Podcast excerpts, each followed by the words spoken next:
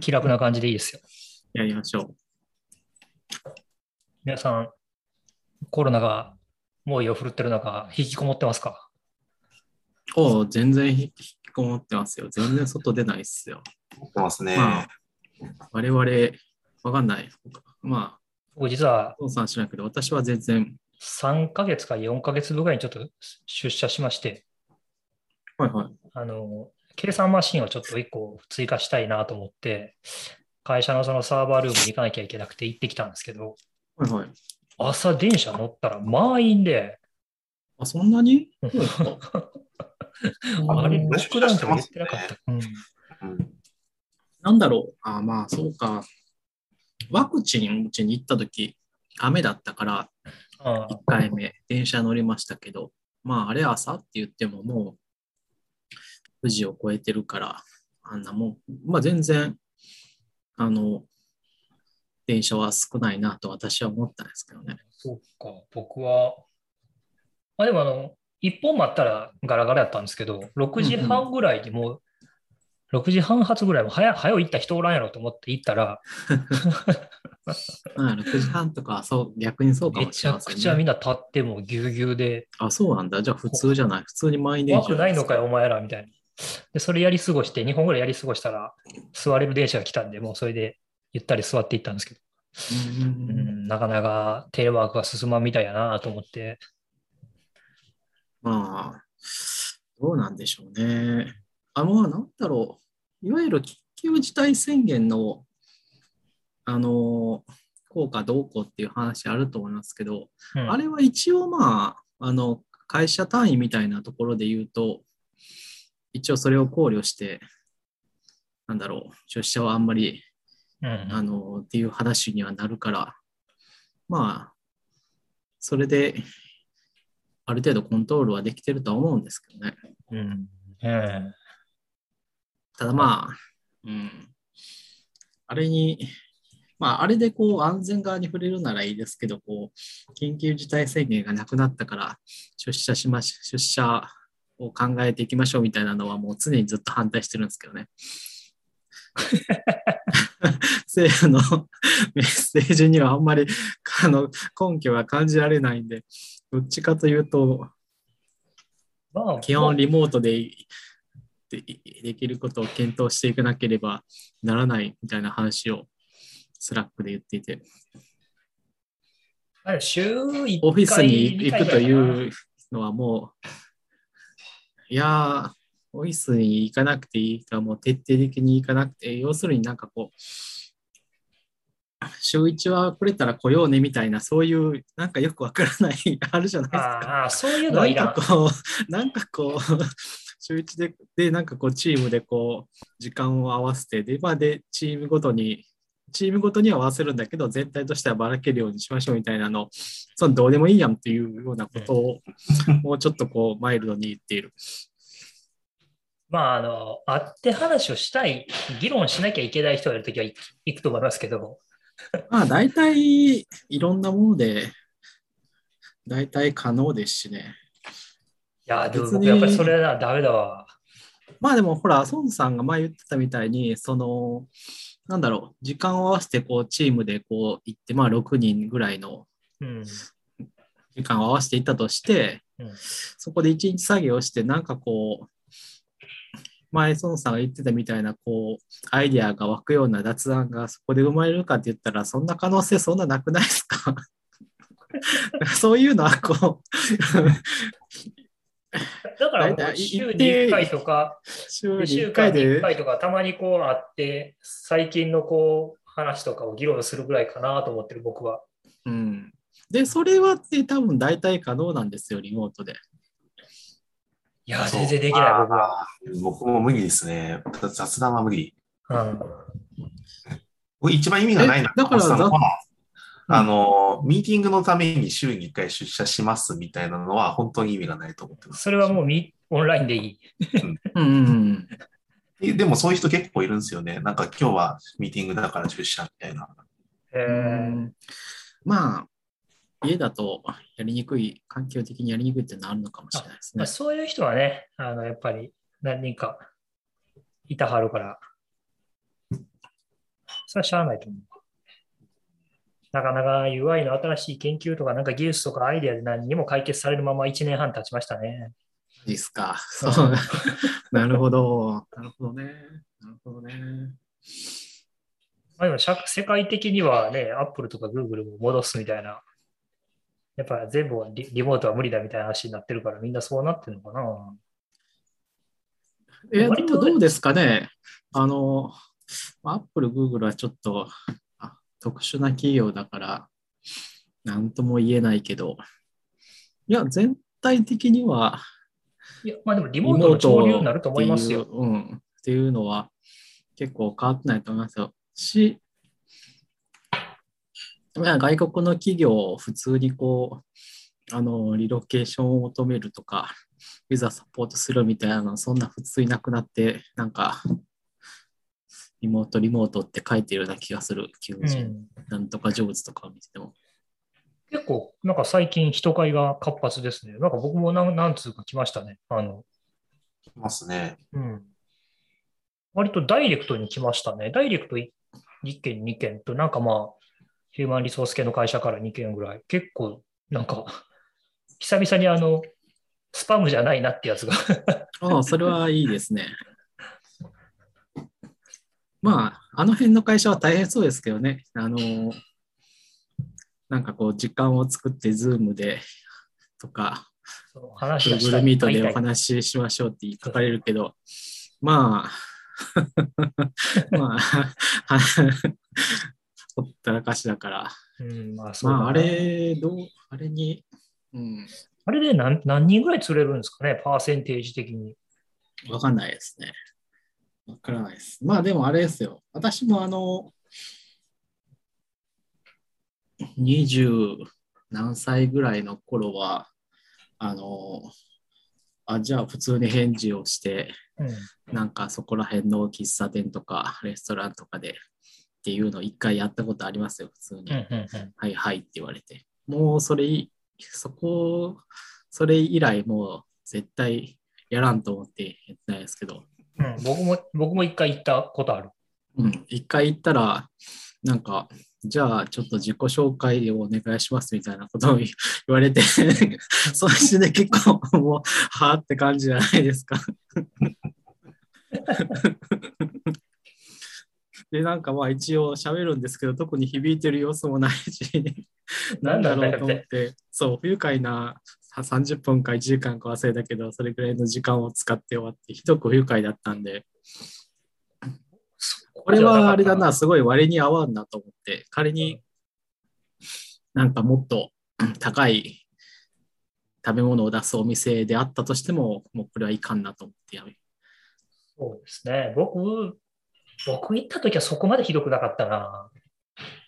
なんか一応ね、業界でどんなとこ求人出してるみたいな結構えぐい情報はいくつか教えてくれたから、へえあなんか面白いなと思って、へえうん、けどまあいいわって言うて。まあ当たった人にも悪かったのかもしれないですね。それは絶対あると思います。まあ、とでもね、僕の時はもうやっぱまだあのコンサルバリバリの時代やったから、もうとにかく出してくる企業はあのコンサル。へえあのあのこあの結局、あアク。センチュア、デロイトそうそうそう、あっちとか、ああいうとこで行きませんかみたいな。それでまあリサーチとかテクノロジー系のコンサルをやりませんかみたいな。いや、コンサルやるぐらいだったら僕自分でリサーチやりますよって。終了。エンジニアリングのコンサルタントとか、別に僕エンジニアリングやりたいしっていう。あ、そうっすか？って話だって。まあまあそうですよね。それは、いや、多分向こうもそれは、あれってあ、なんで当たらない、当たなんでこれで引かれ、引きが弱いんだろうって思ったと思います。うんみんなコンサル戦、戦略コンサルティングファームに行きたいかった時代。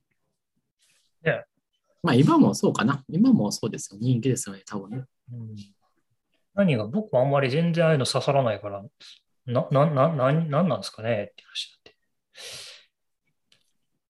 そうそう。そんで、なんかまあ、どういう仕事かっていうのをすごい熱く語ってくれたんだけど、やっぱり自分でやりますっていう話になって。なんでそんな人にアドバイスしなきゃいけないんですか？僕自分でやりますよみたいな話になって。そしたらなんかね、リなんかどっかの会社やったと思うけど、別のリサーチャーのなんかリーダーみたいなポジションを出してきやがって、お前そっちを先出せよみたいな。いや、まあ多分ね、珍しいタイプのだったんだと思いますよ。その当時、うん今でも、今でも考えても多分そうかな。で、いや、なんていうか、と言いつつ、その、コンサルティングと言いつつ、ややることは結構 あの、いわゆる作業的な話が多かったりみたいなのが結局実態なんじゃないかなと思いますね。うんうんその当時でも。あれですよね、あの、常駐して、あ、そうそうそうそうそうあの、なんか、っていうオチにななるんじゃないないかとやだやだ。思いますね。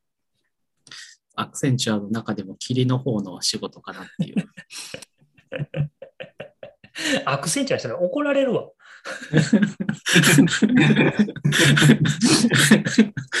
まあ、い今のはなんていうか、象象徴的な、なんていうか、あれで。でも、伊達さんとかめっちゃ来るでしょ、多分そういう意味では。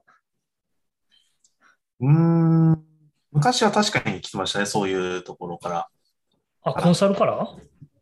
うん、なんか来てましたよ。iOS エンジニアのポジションで。コンサルティングファームに iOS ポエンジニアリングのポジション？そう、何するのか全然わかんなかったから話聞かなかったんですけど。何すんだろうな。まあでも、ほら、なんだっけ、あのそういう、えーなんだっけ、名前忘れたけど、ちょっと、あの悪くないソフトウェア開発をしている、なんだっけ、IS でコンサルティングファームのそういうデベロッパーカンパニーみたいな、ソフトウェアカンパニーみたいな、なんかありませんでしたっけ？知らん。なんか、あったような気がする。あ、ほら、電通国際情報サービスってちょっと前に、なんか結構前ですけど、あの、結構10、その iPhone が出たぐらいの時には結構人気の、えー職業だったと思います。特にあの、サーバーサイドで Java とかを使った、だから私が新卒ぐらいの頃ですよ。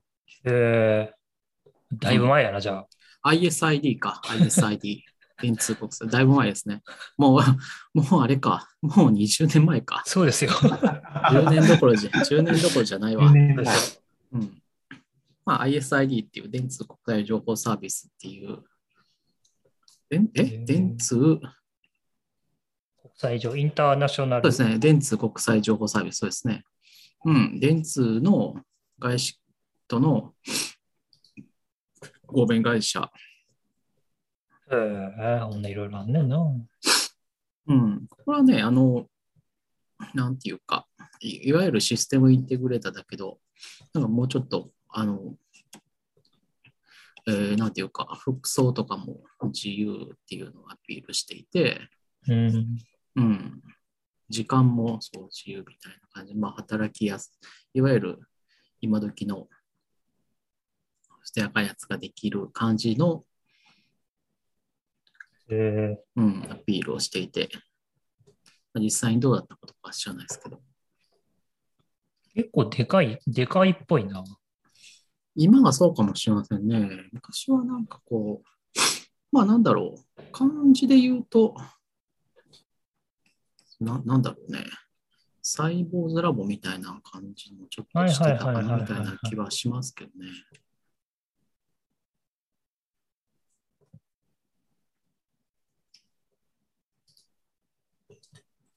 まあ今はだいぶでかそう。2000、従業員数2700人って書いてあるし。めちゃめちゃでかいすごいな。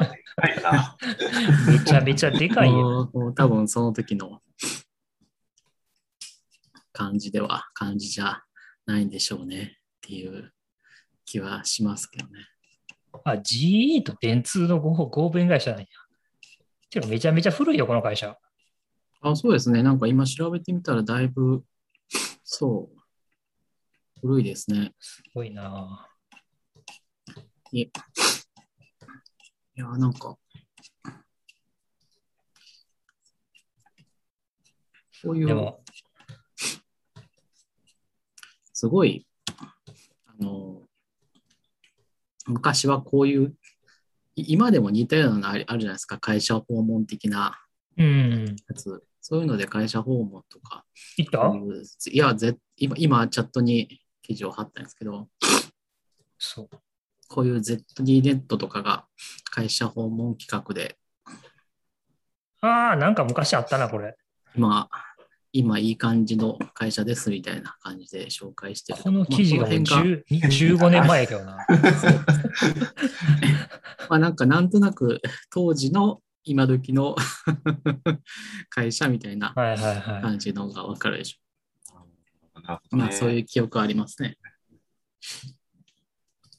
確かにすごい良さそうには見えますね。昔だったらきっと。うん。スーツ着てるし。でもなんか結構写真にはスーツがたくさんいるな。うん。もう今スーツ着てこいって言われたらもうなんでって言ってしまうな。まあお客さんに会うからとかいういうのだったらまあありっちゃまあ、そう営業、営業に行くからって言われたらまあしゃあないかなっていう。うんまあ私はもうお客さんに会うからって言ってもスーツは着ないような気はするけど。生きろよ。営業はちゃんとやろう。いや営業はやろうよ。え、だって服で仕事するわけじゃないじゃん。別に。割と服で仕事してる人たちなんですよね。それはお前あれやん。そのどんだけ美味しくてもやっぱレストランの机の上はゴミ落ちてない方がええってやつ一緒やん。それは全然違うくない？ゲスの机の上にゴミが落ちてるのはこう衛生的に普通に問題がちょっと今の例えが違うなって僕も違うでしょ？ん。うん。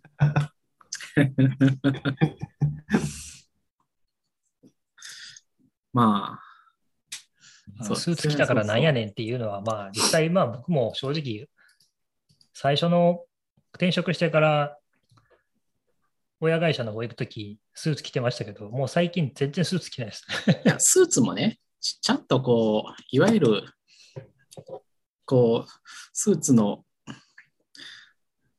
に、なんていうか、着方っていうのに従って着てくれるならいいんですけど、そうじゃない人ばっかりじゃないですか。サイズ合ってないとかさ、いろいろ、スーツ着てこいっていう人のスーツがどんなもんど、どれほどのものかって言ったらいいっていう感じじゃないですか。それは説得力ないと思うんですよね。まあいや、きちんとね、こう、制服沢田、沢田博之みたいな人間がね、やからなこう、スーツを着てこいとうん。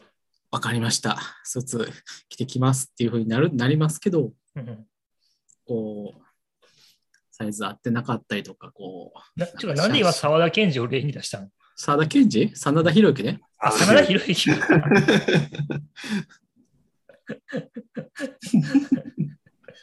まあ、スーツである必要性はないよね。スーツっていうのは、こう、あるわけじゃないですか、こうクラシックっていうものがね。うん。そういうのをやってる人が言うんだったら、それはわかりますけど、なんかこう、なんやねんと、お前、その丈もちょんちょんで、そうそうワイシャツも合ってないし、そうそうそう。そう。その辺でなん下か、洗える2万円のスーツ買うてきてきた気になってんちゃうぞと。うん、まあ値段はともかくとしてそう。まあちょっとね、そう、従えないなという感じですね。あの、エンジニアみんなスーツ着ていって、あの、結構この格好はけしからんって言って、こんな格好じゃプログラミングはできんと言って、小堀さん、みんなそこで脱いだらいいんじゃないですかね。僕でもなんか前の会社の時はそれや、逆をやってましたよ。その、ロッカーにスーツ置いてましたよ。はいはい、スーツの方がで、お客さんがスーツ着て出て行って帰ってくるみたいな。うんうんはいはいはいはい一番最初の会社もそんな感じでしたね。みんなスーツをってあって、会社で着替えてましたね。そこまでしてスーツ着る意味ないよねってずっと思ったけどね。まあそういう意味で言うと、なんか会社 T シャツとか会社ジャージとかは、あの、純制服という扱いで、スーツの代わりになるというか、それを着て、いわゆる商談に出ても問題はないというのでいいのかもしれませんね。うんまあ会社によりますけどね、相手がみんなスーツ着てる会社なのになんか我々私服でフラーって言ったら相当受けますからね。まあでもそこだけでこう会社のロゴが入ってるパーカーとかだったとか作業着的なやつだったらまあいいんじゃないの？そんな、まあ、ネルムだったらいいのかもしれないけど、そんなに会社のロゴを愛してる人ってどれくらいいるんですかね？いやいやいやいや、そのスーツは嫌だけど、うん、まあなんだろう。明らかに、まあ、スタンディやつっていうのもダメと言われると。まあ、それだったら、そう、いわゆる制服的な会社のやつだったら着るよっていう人はいるかもしれない。なんか、年がら年中着てそうな人とかいますけどね。そんなんだって。まあまあ、服装でどうのこうのいう時代じゃないですよ。まあ。特にリモートでやってる分には分かんないですしね。そうそう。あの、まあなんか寝っ転がってても、ね、別に寝っ転がっててもこうやってビデオをオフにすれば分かんないわけですからね。うん。う。うんなんかね、わざわざあのカメラをオンにしたがる人たちもよくわかんないんだよな。別にオフでいいじゃんって思ってんだけど、僕は。まあオフでいいんじゃないですか。うん。そこは好き、オフでもいいし、あの、最近はね、あの、アバターで入ってくる人いますよ。え、どういう、あ、あの、あれ？このなんか YouTuber みたいなやつ？そうそうそうそうバーチャル YouTuber みたいなやつ、うん。ああ。え、 Zoom ってそんな機能あるの？えっと、それはあの OBS とかを使うんですよ。あのソフトウェアあ、えっと、バーチャル入出力インターフェース。まああのあれか、 Loopback みたいなしてこう入れてみたいなことをやってみたいな。私もね、あの、今はこれあの Cisco のウェブカメラ新しく買ったんで、うんそれ使ってるんですけど、あの、キャノンの、えっと、一眼レフをウェブカメラにするユーティリティが、うんうんえっと、M1Mac だと動かないんですよ。正確には、えっと、 Rosetta を落とさないと動かないんですよ。あなので、あの、まあ、 Rosetta を使って、あの、えっと、 Intel 用の Zoom を立ち上げるか、まあ、Chrome、Google Meet だったら、 Rosetta を使って、まあ、Chrome を立ち上げるかしたら、まあ、認識するんですけど、まあ、やってられないじゃないですか。なので、でも OBS は、えっと、そいつを認識するので、まあ OBS を使って、えっと、カメラの入力を受けて、その OBS から Zoom の、えー OBS の出力を、まあ、Zoom の入力にすると。すごい簡単でした。あの、OBS を立ち上げて、カメラの入力をの設定をして、あとはバーチャルカメラっていうボタンを押したら、バーチャルカメラがなんか映像を流してくれるんで、あとはそれを Zoom で選ぶって。まあ、ただね、あの M1Mac だとすごいそれ、なんかこう処理が追いつかないというか、どっちかっていうとメモリが 逼迫してる感じだったんで。メモリな。そう、僕、久々に会社に出社して、会社に置いてある会社のメインマシンの iMac の64ギガを使ったんですよ。うん。確かに快適ですわ。そうそうそう、やっぱりね。うん。まあ、ただ、うん、そう。まあ、速さって言ってもねっていうのは、なあ、どっちを取るかっていう感じはありますよね。し CPU はまあ、速いし、静かなんだけど、すぐメモリ足りなくなるから、うんメモリ足りなくなったらさすがにいろんなものが遅くなるんですよね、本当に。うん、まあ、スワッピングしなきゃいけないし、うん。あんまり影響感じないですけどね、そのメモリ足りませんって出てくるんですけど、私めっちゃ感じますよ。そそれが出てくると、もう、あの、なんだっけな、タスクマネージャーでね、メモリのところが赤く、私、もう今でも今すごい、今黄色の状態になってるんですけど、これがしばらくしたら赤くなってくるんですよ。で、赤赤いのが出てくると、あの、ウィンドウの操作とか、その辺にすごいもう影響が出てきますね。単純に物を立ち上げすぎないんじゃないですか？うーん、そうなんだけどね、でもブラウザと X コードで、どっかホームとか動かしてるとすごそうですけスラックでしょ？そうね、ドッカーはあの、しょうがないから、使うときだけっていう感じにしてる。ドッカーはそう。で、スラック、 Discord、食うよね。 Slack、Discord とかは結構あれなんですよね。そうですね。一番食ってね、やっぱり X コードはまあしょうがないでしょう。 Safari と、うん。まあでも、 Slack とか別に常時つけなくていいじゃないですか。うん、まあいいんだけど、なんかこう、一回終了すると、もう本当にこう気づかない、本当に通知とかも来なくなって気づかないから、ああ、なるほど。僕は iPhone で通知受けてるから、それで見ます。そっちでも来るやつは来るし、うん、来るんだけど、まあ、あんまりね、その、まあ、まめに終了でしなくて済むなら、まあ、しなくて。済ませたいめん,、ね。めんどくさい。ね、まあ、それはそうですね。ところですね。まあ、なんで、まあ、一応、来月に新しい MacBook Pro の話があるんで、それが現実になってくれたらいいなと。それ聞いたら、もう今持ってるやつばらって新しいの欲しいな。それ来たら、あいや、iMac はそのまま使えますけど。うん。それ来たら今のラップトップあれですよ。ソンソンさんとこのに寄付してもいいっすよ。また、あそんな、そんな素晴らしいことしてくれるのまた。も やっぱ未来ある子供のた子供のためにっていうう。最近スクラッチばっかやってるわ。スクラッチ、スクラッチいいじゃないですか、普通に。いや、あのね、しょうもないばっかり作るんですよ。もうちょっと手の込んだもの作ってほしいんですけど。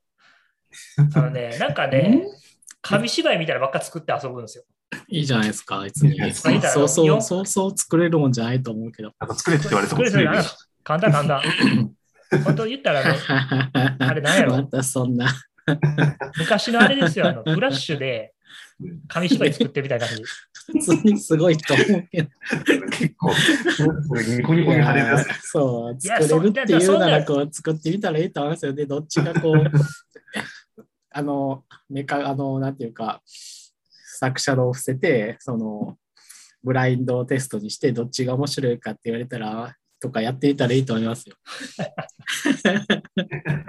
や、ほんでね、あんまり、あんまり言うたら、あれ、まあ絶対わかるよ。ついにその、なんかあの、スクラッチにサイトがあるんですよ。そのコミュニティサイトみたいな。うん、ありますね。で、そこに、次男は結構それ作るの好きで、自分の作ったやつをあげたりしてるんですけど、で、そこでついに、あの、あの知ってる人以外のフォロワーがほら、つおいいたって言って、すごいほら、わかわかる人はわかるやつですよ。うせやろって言ってて。でも、でもね、まともなゲームを作ってるんですよ。あのコロナウイルスやっつけるゲームとか、めっちゃいいじゃないですか、それ。弾幕、弾幕系シューティングみたいなやつ。すごい。いや、普通に多分ね、面白いと思うんですよ。あの、うん。ほら、あの、DS で初めてプログラミングの話したじゃないですか。はいうんはいはい。あれもそういう共有ができるってやつで、そうそうそうそう。そうそうそう。で、それをやってるのを、この YouTube で、あの、良い子の、お笑いの良い子ね。で、あの、この人たち、まあ、最初あの、有野のゲーム、有野が、そうそううん。そうゲームセンターし、あの、ゲームあんまり上手くないっていうのでやってたやつですけど、今は二人で普通にゲームするようになっていてうん、で、初めてプログラミングで公開されてるゲームをやるっていうやつがあるんですけど、いや、あなんていうか、究極に自由なゲームがいっぱいあって、うん。すごいな、面白いなっていう感じで。そんな感じで面白いじゃないですか。やっぱりこそう、まあ、う、すごいで気分、なんだろう。こう、この、こういう通り方をしないと絶対にクリアできないみたいな、そういうゲームがいっぱいああるのが。まあでもね、なんか、まあ、そうてかまあそういうのやってますね、今は。うん。ひたすら。じゃないですか。うん、良さそもうだから、そうか、もうこいつらなんかもうすでにフォロワー数とか言うてるんやなと思って。フォロワー数。フォロワー数気にする前に作れって言ってるんですけど、はいはいはいはい。それは正しいですね。まあでもね、あのーこうユーザーの求めるもの、ユーザーのこう、ね、求めるものをこう作らないといけないですからね。まあ、でもなんかね、その、まあ、ちょっとね、あいつらもな、だからいろんな図書館とかで本読んだりしとるから、なんか著作権とか結構ね、厳しいんだけど著作、権。うん。でもやっぱりなんかもう、スクラッチの中も、そのコミュニティサイトも結構もう、のホーズになっちゃってて、まあ、あの、ドラゴンボールのやつとかね、いっぱいありますよね。もうむちゃくちゃになってるんで、なんか急にそう、主人公悟空であったりとかね。マインクラフトのもうキャラクターそのままぶち込んだりとか、ああと一番最近流行ってるのはアマンガス。ああ、なるほどね。あのーフォートナイトにもあのインポスターのゲームが入ってきて、うんうんうんうん。そのせいでまたあのキキッズたちがまたそれに、なるほどね。ねでもあまあ、なんていうか、その辺ね、フェアユースでうまいこと、で まあ、フェアユースじゃなくてもいいけど、うまいことできたらいいと思うんですけどね。うんそうだね。でもまあ、スクラッチのサイトぐらいはなんかみんな許してあげてよって思う気もしますけどね。まあ、許してあげればいいんじゃないですか？まあ、なんていうか、ただまあそれを、なんまあ、要するになんかこう、悪い大人が出てこなければ問題はないと思いますけどね。まあ、あと、あとはまあ、それでまあ SNS の練習をしてくれればいいなと思ってるんですけどね。あとなんか、そうそう、だからなんかその学校の Google クラスルームみたいなやつも、もうなんか半分 SNS みたいになってて、ああ、使いこなしてる。そうそう、あの、朝ごはん食べたとか、寝たとか、テレビ見てるとかをひたすらクラスメイトが書き込みまくって、流れが早すぎて追えないみたいな。ツイッターよりだけそうだな。そう。だからすげえ楽しそうにやってるから、まあいいんじゃない？って、なんかここやったらね、あの、その、学校の関係者しか見られないから、うんまあみんな顔が知れてるからいいっすよそうそう、ね。一回ここでやらかしといた方がうんいいよなっていうふうに、大人として思うなと思って。まあ、確かにね。一回の失敗が。ネットはね、ちょっとね、しっかり失敗するとね、もう情報が止められないから、まあ、別にまあ何者でもない人はそんなに気にすることはまあ、多くはない、そんなにはないけど。うん。まあでもなんか、全国的にあの僕たちのこエリアとかも、なんか相当オンラインになっていくっぽいですね。2学期っていうか、夏休み明けからは。先生大変そうだけど。うん。それは大変そうだと思う。先生は、まあでも、まあでも慣れてる人は、ね、先生の中でも慣れてる人は全然それで、先生はどうなんだろう、学校にそれでなんか効率が上がって、上がったりすればいいんですけどね。どうなんでしょうね。うん。宿題収集するとか、そっちの方が楽やと思うんやけどなと思ってるんですけどね。宿題やるとか、なんか状況を調べるとか、うん。何にせよ。とか、今時はね、採点なんかも、あの算数の問題だったら、もう写真を写真を撮ったら自動でやってくれるらしいから、うん、そうだし、まあ、学小学校、中学校の先生とかはちょっといろいろあるのかもしれないけど、大学の先生とかね、もう勝手にそういうのでもうすごい省エネでやってる人は全然省エネでやってますからね。やってますね。うん。知り合いの大学の先生とか見てると、この人めちゃめちゃ省エネでやっとんなって思いながらう、んうん。私、なんかあの、プログラミングの、あの、なんか、サイトみたいなのもありますっぽいですけどね、なんかコード提出して、なんか実行結果を。うん、はいはい。オンラインジャッジって言われるやつですね。うん。うんあの、うん。いそういうのはやりやすいですね。みたいなやつ。うんうん。あれはなかなか僕も一時ちょっとやってハマったけど、はいはいはい。いいじゃないですか。だからだんだんね、あのエッジケース埋めるだけのためにやってきてしんどくなってくるんですよ。うんうんそう。まあ、あれはでも相当あのいろんな手数を持っとかないと、その、クリアできないですね。でも二分探索がここで一時的にいるなって時にいちいち組んでるんじゃなくて、もう全部、あの、サンドボックスみたいなの全部持ってって、もうコピペでバンバンアルゴリズムつないでいって作っていくっていうのをやっとかないと、うん。はいはいデータはいはい。データ構造とかもある程度もう持ってて、でないと解いていけないですね。競技プログラミング的なのをやってる人はそういうそうですね。うんユーティリティ集を言ってますね。ライブラリで導入するんじゃなくて、もうコピーペーストでそうそうそうそうそう。読んだら使えるっていうやつをね。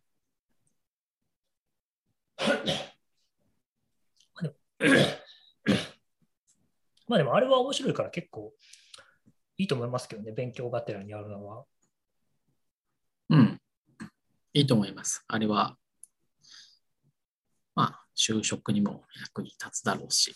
そうそうでもなんかそういう意味でなんか UI 組むのって結構そういうのが題材作るのは難しいよなといつも思うんですよね。なんか自分で欲しいツールを思いつかない、思いついたりとかそういうのがない限り、なんか作ろうっていう気にならないじゃないですか。うん、なんかまあそうですね。そう、採点のつけようもないし、うん。まあ、なんていうか、日常的にうんコンピューターとか、まあ iPhone とかを使ってれば、そういう気。持ちになったりすることはまああると思いますよ。あのー今時はあるのかどうかわからないですけど、私が最初に Mac を使った頃とか、こう Mac の外観をいろいろカスタマイズするっていうのに凝ってて、それは別に私だけじゃなくて、こう、世界的にそんなのがやってて、今でもそういうのはあると思うんですけど、あ、そうそうそうそうそう。あなんかあのびっくり箱からピョーンって飛び出してるみたいな。い あ、そうそうそうそう。レスエディットね。や、もそううそうそうそう。多分そうレスエディットって言っても誰も知らない。多分、伊達さんは知らんやろ。え知らんっすね。何年前のやつなんだろう、それは。あれは7ぐらいから ?6? OS の話ですか？OS OS の話ですね。MacOS、まあ、7。7ぐ6らい。はだいぶ昔だからね。10以前を知らないですもんだって。まあ、そうですよねク。ラシックとか知らんやろ。うん。あ、しあ、ほんとね、クラシックこの間見たんですよ、そういえば。え現物を。クラシック、ななんつったっけ？マッキントッシュなんとかっていう、なんか、あれか、あの、モニター一体型のやつ？あ、そうそうそうそう。それの、あの、箱だけ、外側、は白体っていうの、外側で中はないやつがあって、ああ、はいはい。へそれで、あの、なんか iPad を埋め込んで、その、き決済端末に今してるらしいんですけど、それ中パカッと開けて見せてくれて、中見たら、あの、作った人のサインが、それめちゃくちゃ、それ作った人のサインが載ってるのって言ったらもう、あの、Apple、え、違う違う。なんていうんだっけ、えっとリサとか、それのもうちょっと後の後か Mac プ、Mac もうプラスとかぐらいだと思うけキッシュプど、ラスじゃない？多分そんな名前だったんだな。うんそれめちゃめちゃ骨董品やね。それはもうそうですね、アンティークですね。そうそう。あのーだから、あの、スティーブ・ジョブズっていうのもちゃんと、あの、プリントされてました。エンボスだよね、あの、プラスチックの。そううん。そそれはもうね、本当に、あの、すぐそれなくなったからね。確かにめ本当にちゃくちゃレアなんですねうん。クラシック。なんかその、日本で初めて、その、ま、あとアップルの、その、アップルのものを売っていいっていうお店お店はいはいはい。あの、もちろんオフィシャルなお店じゃないんだけど、そのパートナーとして売っていいってなったお店が今もあって、そこにあったんですよね。えー、それは、すごいね。うん、これ、うん。めちゃめちゃ古い。い いやそれはそうですよ。いや、それは、すごい貴重なやつですね。まあ、あの、あれもありまししたよ。あのデザインの場合、アップルカリフォルニアってあの、アップルのプロダクトあデザインはいはいはいはいはい。白いでっかい本あるじゃないですか。あれも今ね、ずっと見てますなるほどね。あれは私も持ってるけど、ちっちゃい方のやつを。はいはい。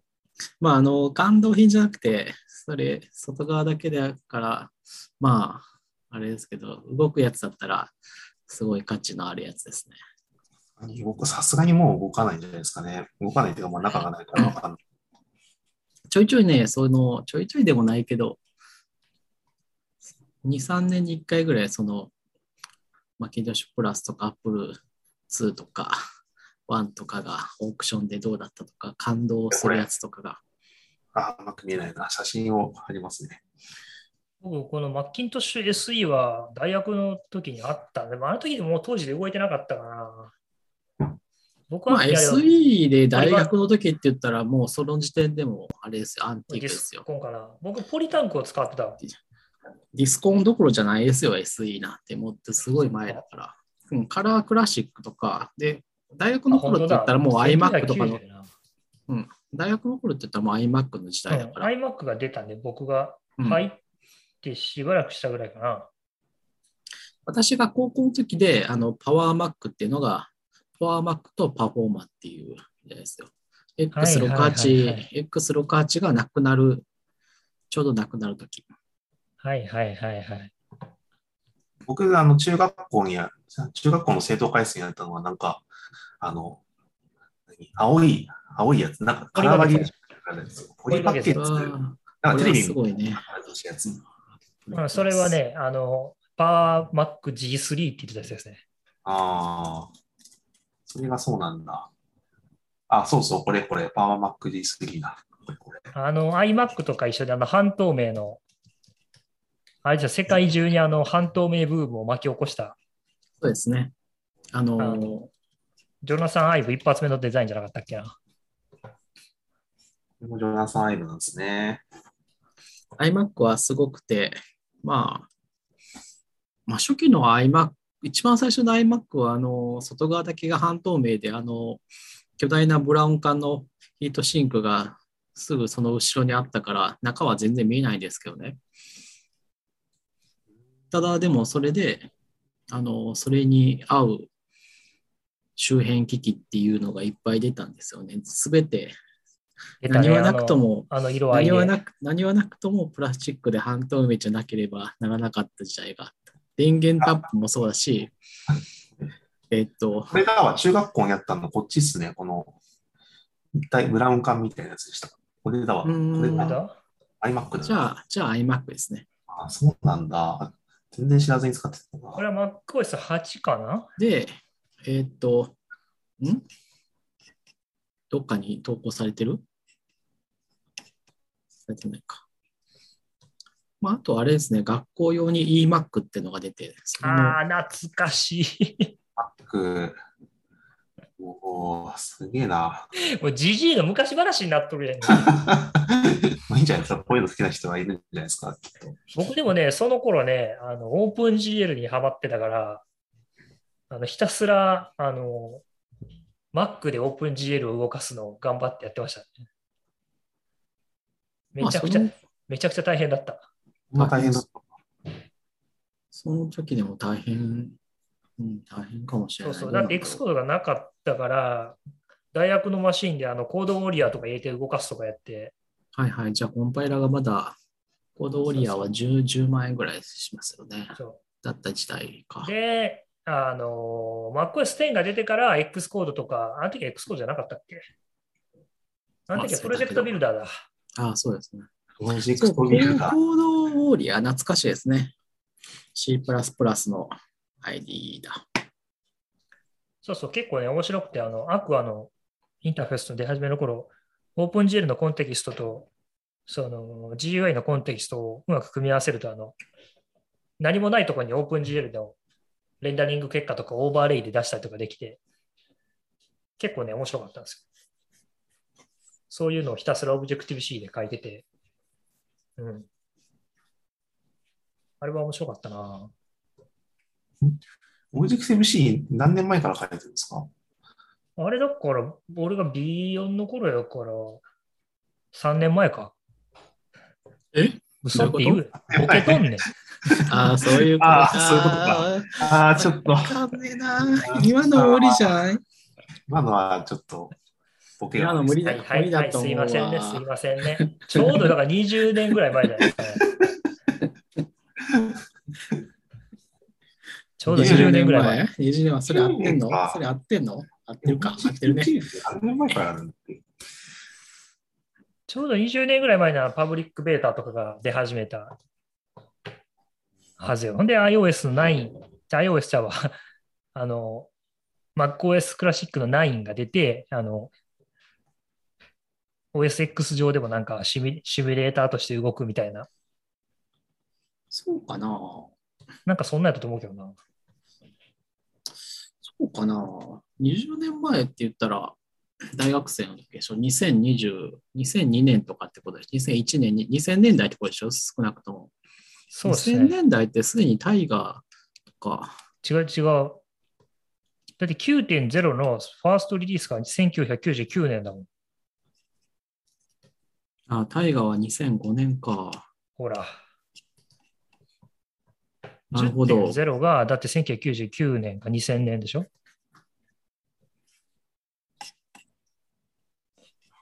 ？10年前か。そうなのか。10点。うーん、なるほどね。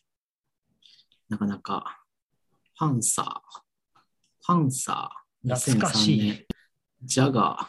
まあ2002年でジャガーか。タイガーぐらいしかわかんないな。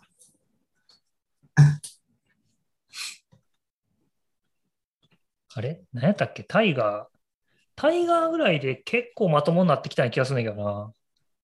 そうだと思います。パンサーぐらいから私使ってるかな？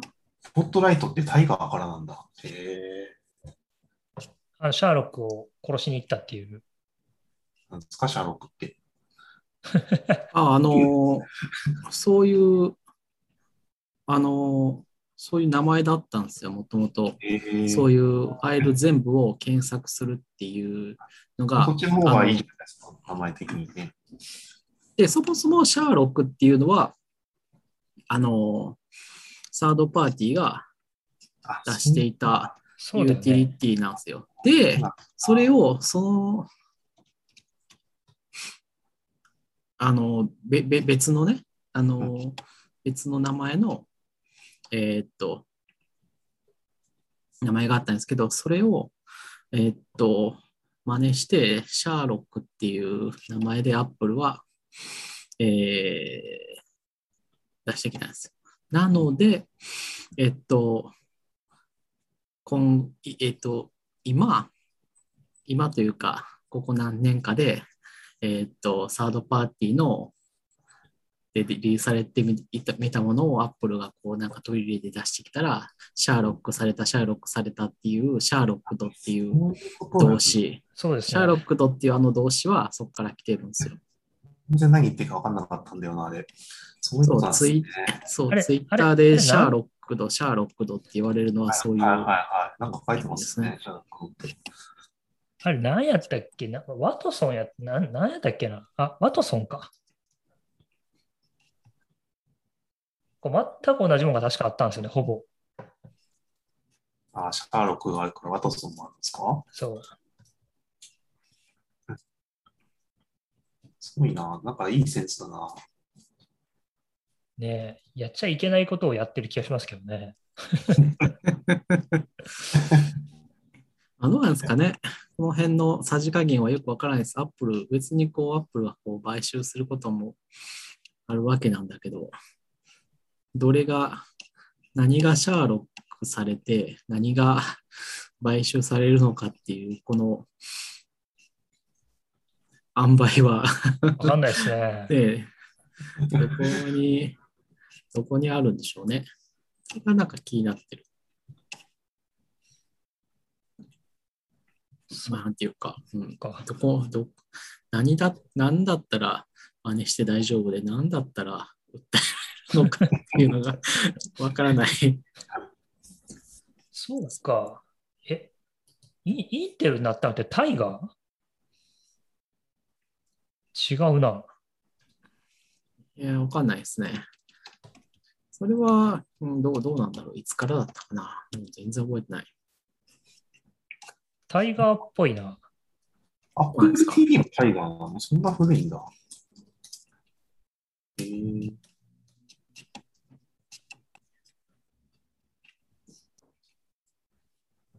まあ、そんな時代も、まあ、あれですよ、その、うん、インテルは僕が買った頃ちょうど変わったはずなんで、多分2010とか11じゃないですか。いや、そんなことはないよ。そんなことはない。iPhone をが、iPhone が2007っすよ、だって。あ、そっか。あじゃあ全然違う話だわ。何の話だったの 何の話だったあ、何が、何か変わった気がしたけど、記憶しないですね。レオパルドはま、あでも、あの、なんだっけ、私が大学を卒業しして会社に入った時で、まだ多分 G4 とかはあったから、ありましたよ。iBook, iBook とかが、うん、G4 とかがあったから、まあ、あその辺のそっか2005とか6年のどっかじゃないないんですかね。僕、会社で NTT の時に、パワーブック G4 のちっこいやつ買ってもらったもん。あ、僕 G4。へえ。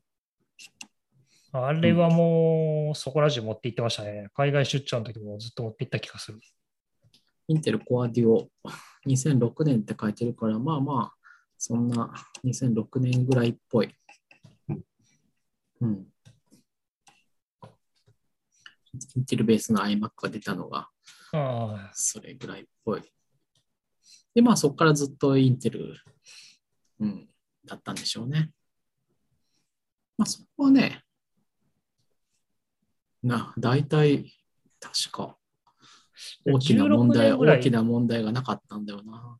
そう、16年ぐらいだからずっとインテル CPU 使ってきたってことですよね。だから。16年？まあそうですね。そんなもんかな。最初はね、パワー。いやー、アップルも、その辺、すごいもう、その辺、アップルの、なんだろう、対外的な姿勢だけ見てると、すごい、なんだろう、異常ですよね。異常な、あれ、アップルをこう一つの人格だとすると、なんていうか、全くまともでないっていう感じはありますよね。うん、知ってるよ。うん。68をやめたときに、こう、パワー PC で、こう、あの、シスクアーティテクチャはそもそもダメだ。リスクというリスクこそが思考で、クロック数は低いけれども、実質的な処理能力はこっちの方が上なんだって言ってて、いやいやいやいや、結局インテルが パワー PC の時代は終わって、インテル Mac だと Windows の動くし、プロセッサーも速いしって言って、そして現にめちゃくちゃ速くなったしね。うん最初、あれ多分、かみさんも買ったと思うけど、MacBook のインテル版買った時めちゃめちゃ速いやんって思いましたもん。まあ、パワー PC はね、なかなか、あの、いや、今はと、やっぱりこう、結構事情が違って、こう、Apple のパワー PC についてきてくれるところがなかったっていうのもあると思うんですよね、ソフトウェア的に。あの、アルタベックとかそういうせ、あの、専用回路とか、あはいはい専用プロセッサーみたいなのをまあね、いわゆる。うん、搭載してたんだけど、別にそれを使ってくれる、うまく使ってくれるところもなく、要するに、まあ、Mac の CPU 向けにこう、最適化されたソフトウェアを書いてくれるところがなかったみたいなのもあって、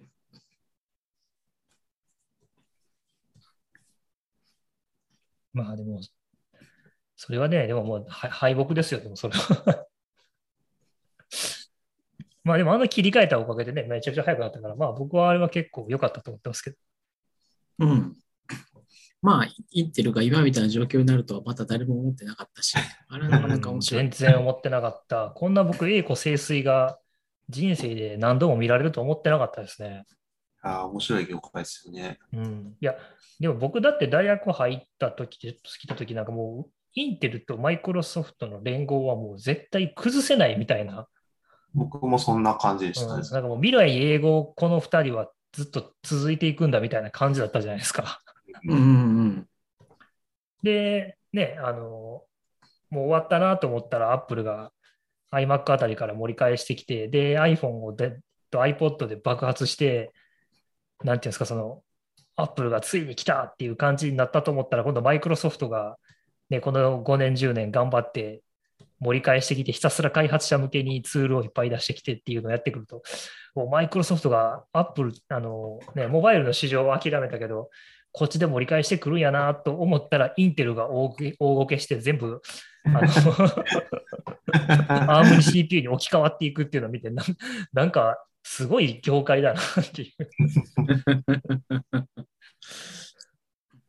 ほんまあの、祇園少女の鐘の声ですよ。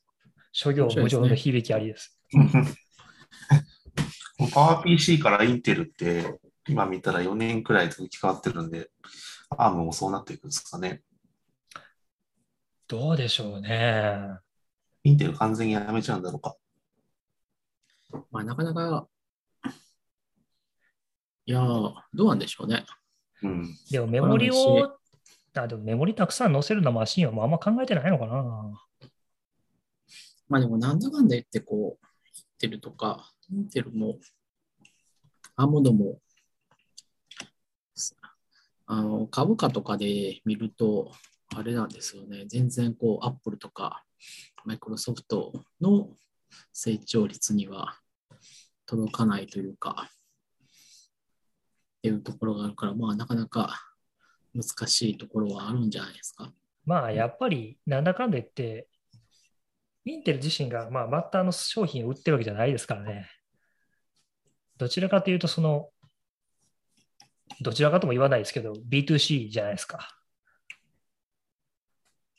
だからまあやっぱり付加価値はつけにくいですよね。そこそこでそのレバレッジ効くというか、将来性があるっていうところに関しては。うんうんやっぱり中長期的な投資で、底支えして大きく稼ぐみたいなビジネスだから、だってまあ、アップルとかグーグルとかの株価が上がる理由っていうのは、やっぱりなんか、その短期のイノベーションっていうか、まあ、ね発明みたいなものをこうガーッと繰り返していって、その夢が膨張していってるみたいなイメージがあるから、そういう人たちと比べると、やっぱり AMD とかインテルは中長期的な大企業だから、まあ、あんまり株としては、あの、なんだろう、し、なんつうんですか、あの下がらないけど、上がりもしないけど、ゆったり上がっていくみたいな株っていう感じじゃないですかね。うん、うん。まあ、インテルはね、結構、まあ、いや、インテルもアームドも上がり下がりはだいぶ嬉し感じはけど、まあ、そうかもしれないですね。でも、あの知ってます？あの、あの、AMD のなんかの、なんとかっていうて天才エンジニアみたいな話。ん？ジム・ケラーさんですか？そうそう。あの人まあすごいですよね。インテルのにいて、まあ、渡り歩いてる人です。まあ、すごいですね。えー、あの、AMD か中に入って、あれですよね、あの、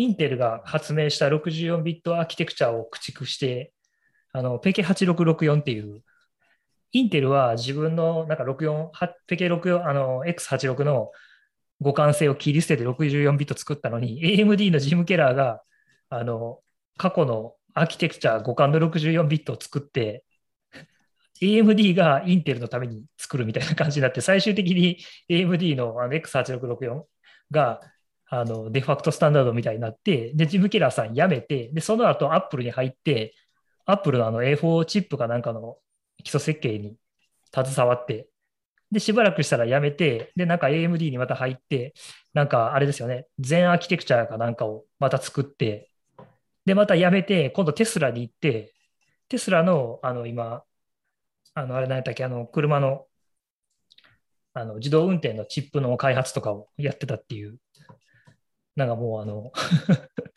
なんかちょっと、レベルの、なんかちょっと若干チートなんじゃないのかっていうスキルの人がいるんですよ。インテルを2度倒したそう。男。2度 ?2 度どころじゃないか二も。度どころじゃないんじゃないかな。いや、アップルの、あの、え、アップルの、アップルシリーズの CPU とかも結構僕すごいと思いますけどね。CPU うか SOC かな。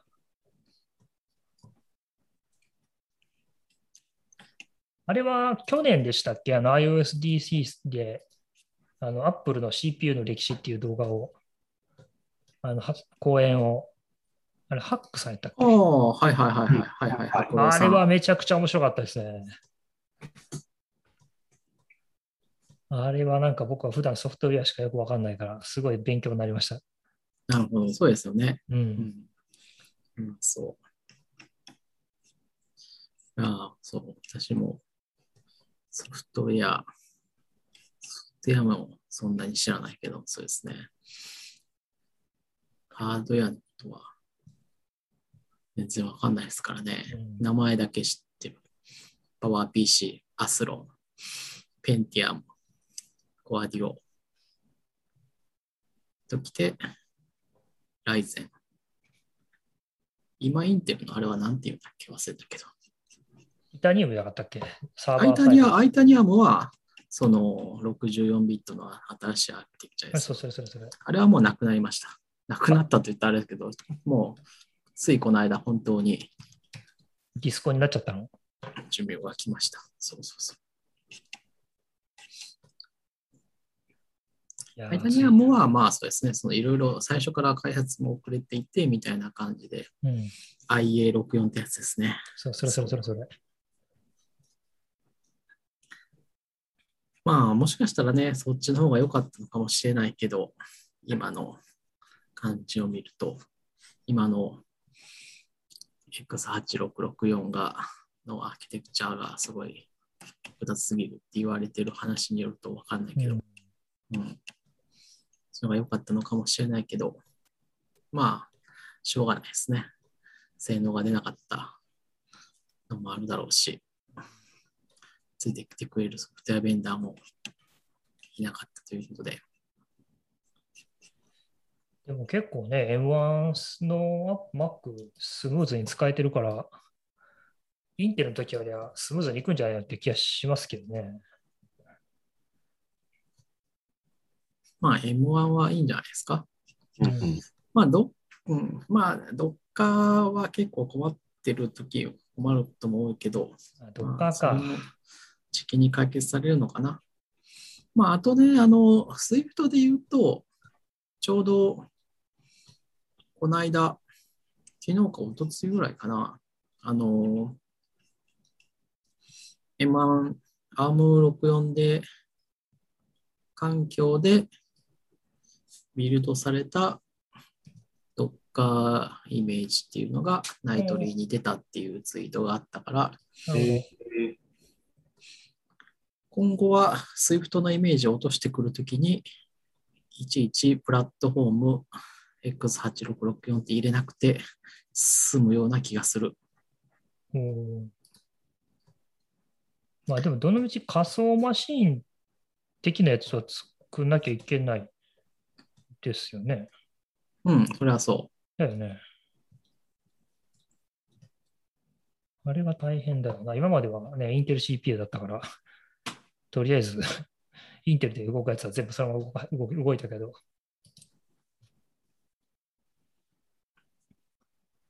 そこがめんどくさいかなと思ったけど、割と僕は素直に動いてるなという。ただなんか自分が今、あれなんだっけ、あの Rosetta で動い動かしてるのが、あの、ネイティブで動かしてるのがよくわかんなくなる。う。まあ、わかんないぐらいでいいんだと思いますようん、基本的には。あれがよくわかんないんだけど、まあでもなんか動いてるからもういっかとか思ったしでもねパワーなんか P、パワー PC の時は、もう全然ダメだった。あ、ダメでしたね。うん。バスエラータイプ11だったかな忘れたけど。バスエラータイプ11って言ったら、エミュレーションの失敗。あれはダメだったわ。でも LLVM はね、なんかいろいろビルドするとき頑張って調節したけどね、なんかうまくいかないビルドパターンがありましたね。なんかその GCC というか、 Clang をそのネイティブで動かすのか、あの Rosetta で動かすのか。で、 Rosetta で動かしてビルドすると LLVM がなんかうまく動かないとか、なんかそんなんだったような気がする。もう途中で追っかけるのめんどくさかったんでやめましたけど。うーん。まあ、ビルドは、なんか問題は起こると多いですね。うん、なんかまあ、それ以外そんなは大丈夫かんなっていう感じだった。それ以外は大丈夫。うん早く、次の、少なくとも 32GB のメモリをできてほしい。お願いします。単に嫌でも感じです。ね。さすがに30にあっても足りないけど、まあ、まず、まず32は必要。いや、うん。32はもう絶対必要。もう間違いない。も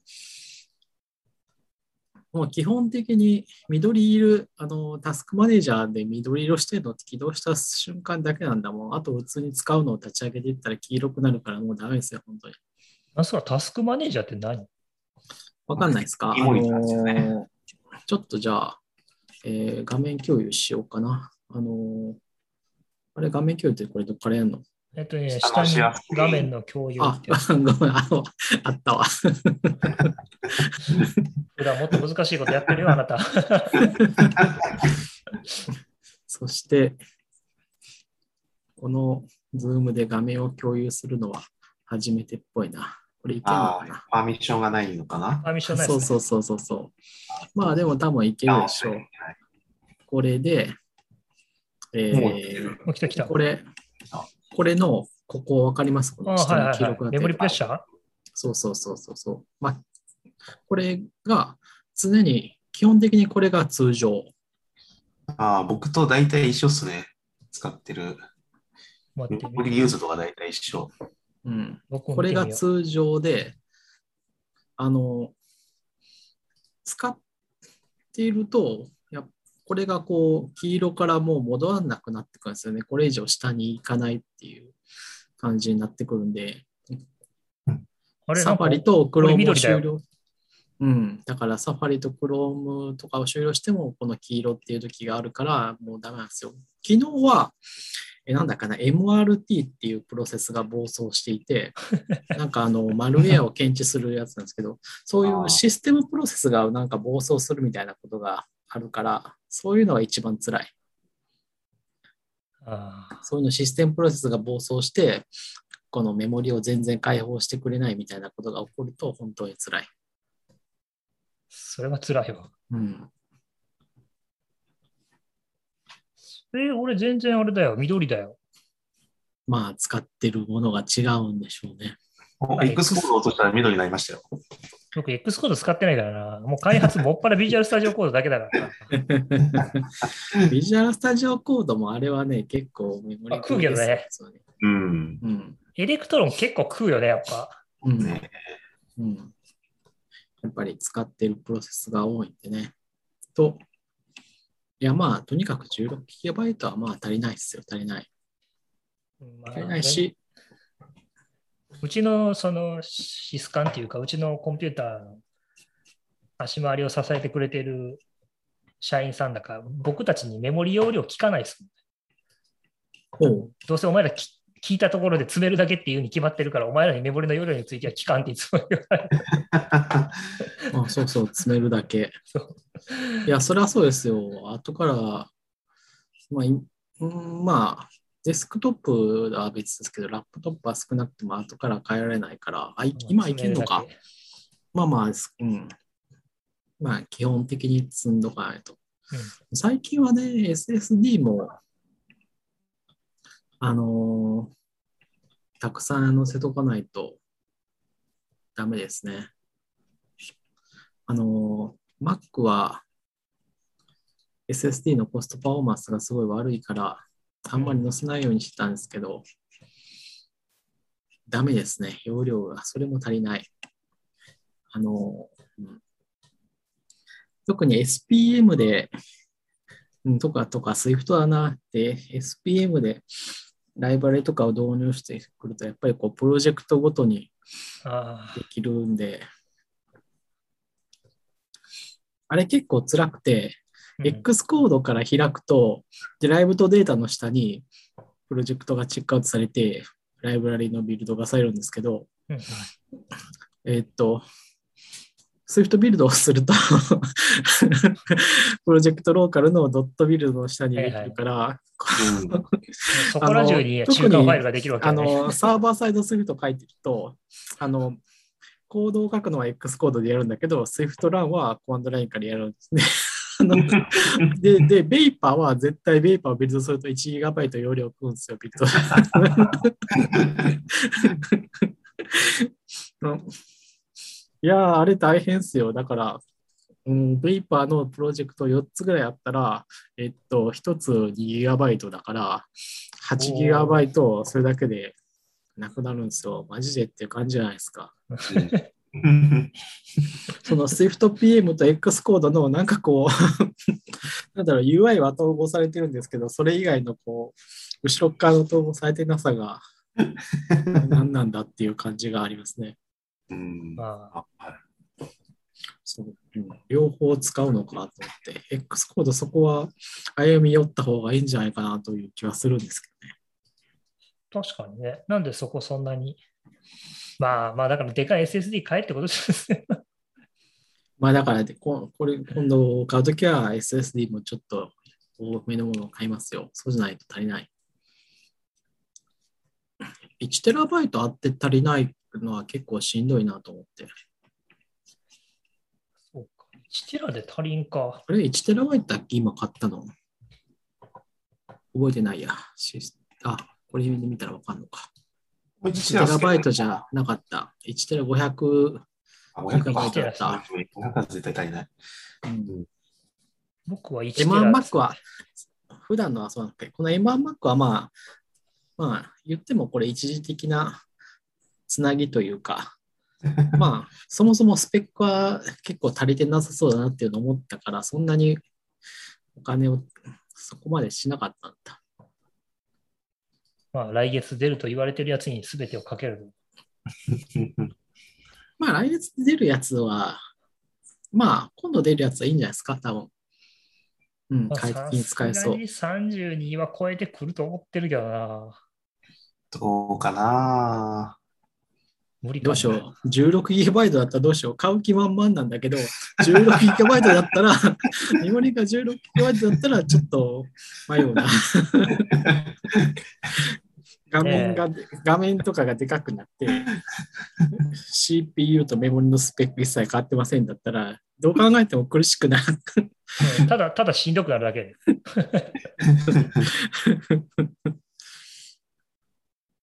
そうだな、あの、うん。なんかこう、スイッチの新しいマイナーチェンジ版を別にうん。特に買ってないと同じ理由ってか感じかもしれない。まあ、ちゃんとスペックアップされることを望む。さすがするんじゃない？UEA でなりましたとか、そういう話ですかね。ん？なんて？全然聞こえなかった。あ場面が UE スイッチああ、スイッチね。あそうそう、なんだっけ、ミニ LED だっけね。ミルミニ？ミニ LED。ミニなんだっ LED け？合ってる、うんあの、iPad に搭載されたテクノロジー。あ、まあ、あれになるっていう話ありますよね、画面がね。あ画面はそんなに。あ、そういうオチで終わるような予感もありますよね。それだけ？そういう iPad、ますます iPad Pro と MacBook 変わらんやろ、なの話になって。境目が分かんなくなる。でも30には乗せてほしいな。うん。うんまあ、30に乗るんだったら買うかな。あとね、別にこう、 Xcode for iPad もまだ全然発表されただけで、影も形もないですからね。そうだね。ああの、プレイグラウンドもそうだしね。うんあ、そうそうそう、 Playground。アップストア、まあ、 Xcode for iPad っていうとちょっと語弊があるのか。 Playground であそうそうそう。App Store に申請ができるね。まあ、なんだろう。今のところ、X コードクラウドぐらいかあな。そうですね。発表されたもので、お、いいやんっていう感じで、お、いいやんっていうとちょっと語弊が、そこまで、そこまでいいやんと思ってるわけではないけども、いいところはいいって感じありますよね。あの、 distribution、あの、えーっと、まあ、プッシュしたら自動的にビルドされて、あの TestFlight まで配布っていう一連の流れをやるのには本当すごい便利。いや、もう certificate 管理しなくてよくなっただけでもう、めっちゃいいんじゃないですか？うん。あ、それ全部やってくれるんや。うん。なんかそれ前も言うた気するな。うん。うん前も言ったような気がする。設定さえできれば。うん。あの、X コード12が選べるから、うん。設定さえしてしまえば、今でも。X コード12選べるの最高じゃないですか。13なんて今アーカイブできなくてめっちゃ困ってるんですよ。まあ、まあ、13ではこうアーカイブしても別に提出はできないわけだから、アーカイブを後回しにするのは合ってるわけですよ。いや、ていやテストフライトにやっぱ上げたいんですよね。こう、テストするのにね。で、まあ、X コードクラウドなら、今のところってっていう話ですよね。まあでもなんかあれ、私、あの、なんだろう、申し込みは多分 WWC の申し込みできるようになった多分すぐか、あの、まあ、多分まあ数時間後ぐらいには申し込んで、確か1週間か2週間、2週間かな忘れたけど、WWC 終わって1週間ぐらいだったかな。まあすぐ使えるようになったんですよ。うんうんで、えー結構 Apple はアクティブにこうテスターというか、そういうフィードバックを求めてるのかなと思ってたんですけど、なんか、全然使えるようにならない人はずっと使えるようにならないっぽいから、意外とこれ先着順的な 感じだったのかなと思って申し込ん。ですけど、全然ならないです。あ、ダメ？ダメ、うんそうなんだ。多分僕、あの、今所属して正式な組織がないから、個人でやったんですけど、個人個人、私個人よ。あれ個人でやってます？そんえーっと、そうなんだ。じゃあまだ、なんだろう、ウェイティングリ、あなたはウェイティングリストに入ってるよみたいな画面にななるのかな？なるほどまあ、なんで、うん。なんか、えーっと、まあ私が、こう、これまで Xcode クラウドの話したときは、あの、まあこんな感じで便利だし、今でも、あの、プロダクションのビルドに使えるから、えーで、すぐ使えるようになるから、とりあえず申し込んでおいた方がいいよって言ってたんだけど、そこら辺はちょっと嘘っぽいなと思って、全然申し込んでも使えるようにならんらしい、今は。うん思ってる以上にあのアップルのリソースが足りてないみたいな。でしょうね。うんわからない。まあなんか CI を作るだけといえば作るだけだと思うんだけど、なんかすごい特殊な CI 環境ですからね。っていうところはあるかもしれない。まあでも普通にそのマシンリソースというか、が、あの、無制限に開放してしたら本当に枯渇するのかもしれないですね。うん、まあ、それは僕あると思いますよ Mac。Mac ホストの、Mac のバーチャルホストっていうのが 基本的に。だまあ、Apple はね、そもそも Mac を売ってるわけだから、ベータ版で無料に使える Mac のリソースみたいなのは、をうん無尽蔵に提供することはそもそもできないのかもしれない。そうだよね。僕結構そこが気になってたんだよね。アップルどうするつもりなのかなと思って。普通にこう、出荷する分のいくつかがそっちに回ってるわけですからね。そうなのかな。まあ、それか僕なんかもうそもそも、なんか独自のなんか ARM 乗ってる Linux サーバーとかで MacOS が動いてない環境で動かしてんじゃねえのとかって思ったんだけど。まあ、MacOS、まあ、どうなんでしょうね。まあ、なんかね、あの、えっと、その辺のバグレポートによると、まあ、なんか、うんと、今のところそこまで洗練された環境ではないらしいですね。なんかこう、Xcode クラウドは、なんかこう、これのインターナルなネットワークで動いていて、その Xcode クラウド上でこう、なんかするとそういう Apple のプライベートネットワークのあれこれが見てしまったみたいなそういうバグレポートがあったという話があるんで、そうそう。なんかこう、結構、何が何が見えたのそれ？どっかでいやーネットになるの？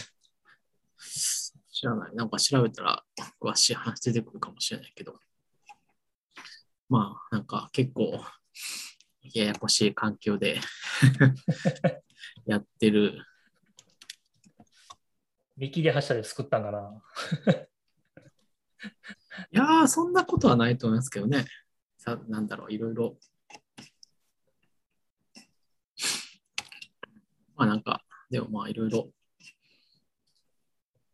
あるんでしょう。という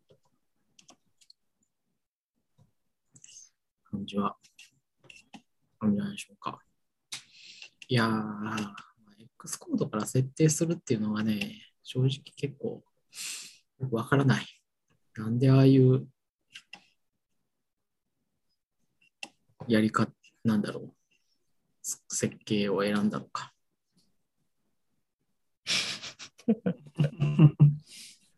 それは分かんないですね。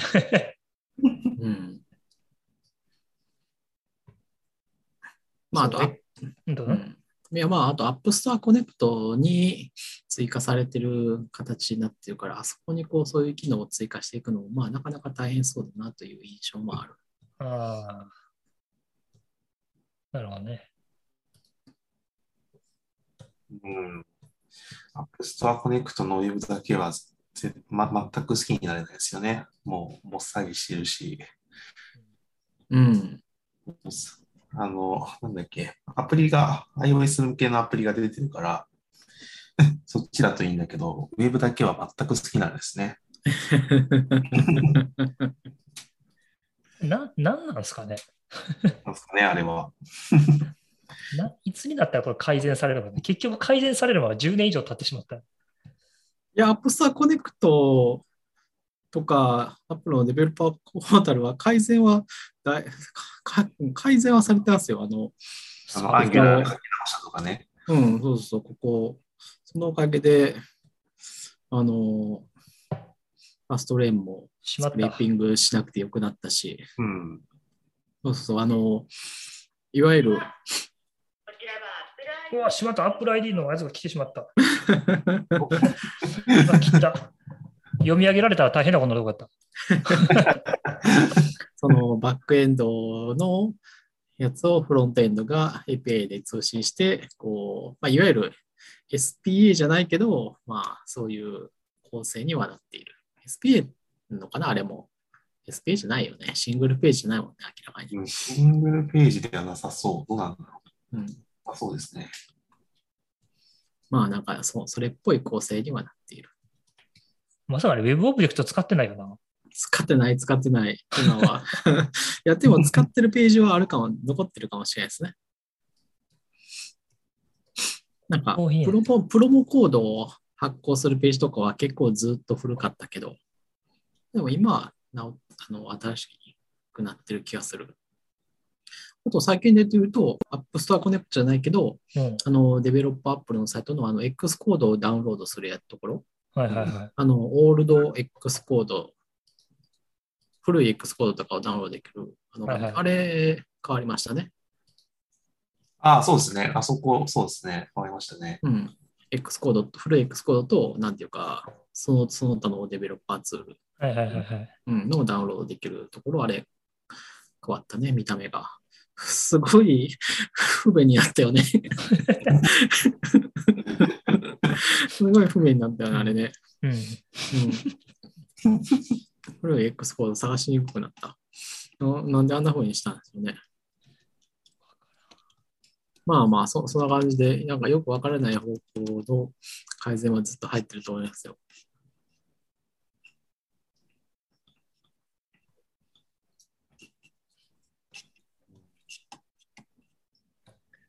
思い出した。そうそう、僕あれだ。はいあ言うの忘れた。言うのっていうか別に思い出した。言おうと思ったあの、ついにあの、2チャンネルブラウザー2tch を廃止をああ、そうそう。それ触れようと思ってて忘れてた。終わらしたんですよ。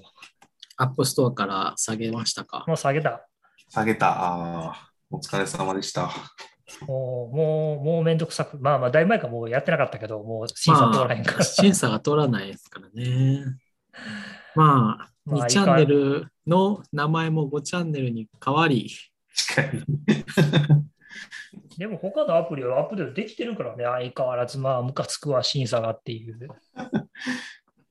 まあ、結局あれ以降審査は通ってなかったのか？いもう、あ、てかね、なんか何年か前にやっても、あれがやめてもう何もしてない。あそうなんだ。あれで最後ですね。まあそのもうちょっとめんどくさくなっちゃった。まあ、その5チャンネルも、まあ、どうでしょうね、専用ブラウザーの意義みたいなものを、まあ、だいぶ薄れてきて、結局、あれはキュレーション、まあいわゆるまあまとめサイト経由で見るっていう感じにもうなってるんじゃないですか？そうですね。基本的には。どうなんでしょう僕もあんまり見てねえから分かんなくなってきたけど。なんか5チャンネル今開いたらなんか全然違うようになってるな。インターフェースが。なるほど。あこんなんなっちゃったんだ。そんなに変わってます？わかんないけど。めっちゃ変わってる。なんか、うん、うんトップだけじゃなくて中も？あ、中も全然違う。あうんあ、違うな。あ一応掲示板を押したら前のインターフェースになったな。うん、まあそんな感じかな。ほんほんほんほん。あ、でもなんかだいぶマシにな、なんか、ちょっとはマシになってんのかな。まあ、いろいろありましたけどね、もう2チャンネル 開発は。まあ、あれですよね。普通にテクニカルに面白いところがいっぱいまあね、UI を作るのはね、すごい楽しかったから。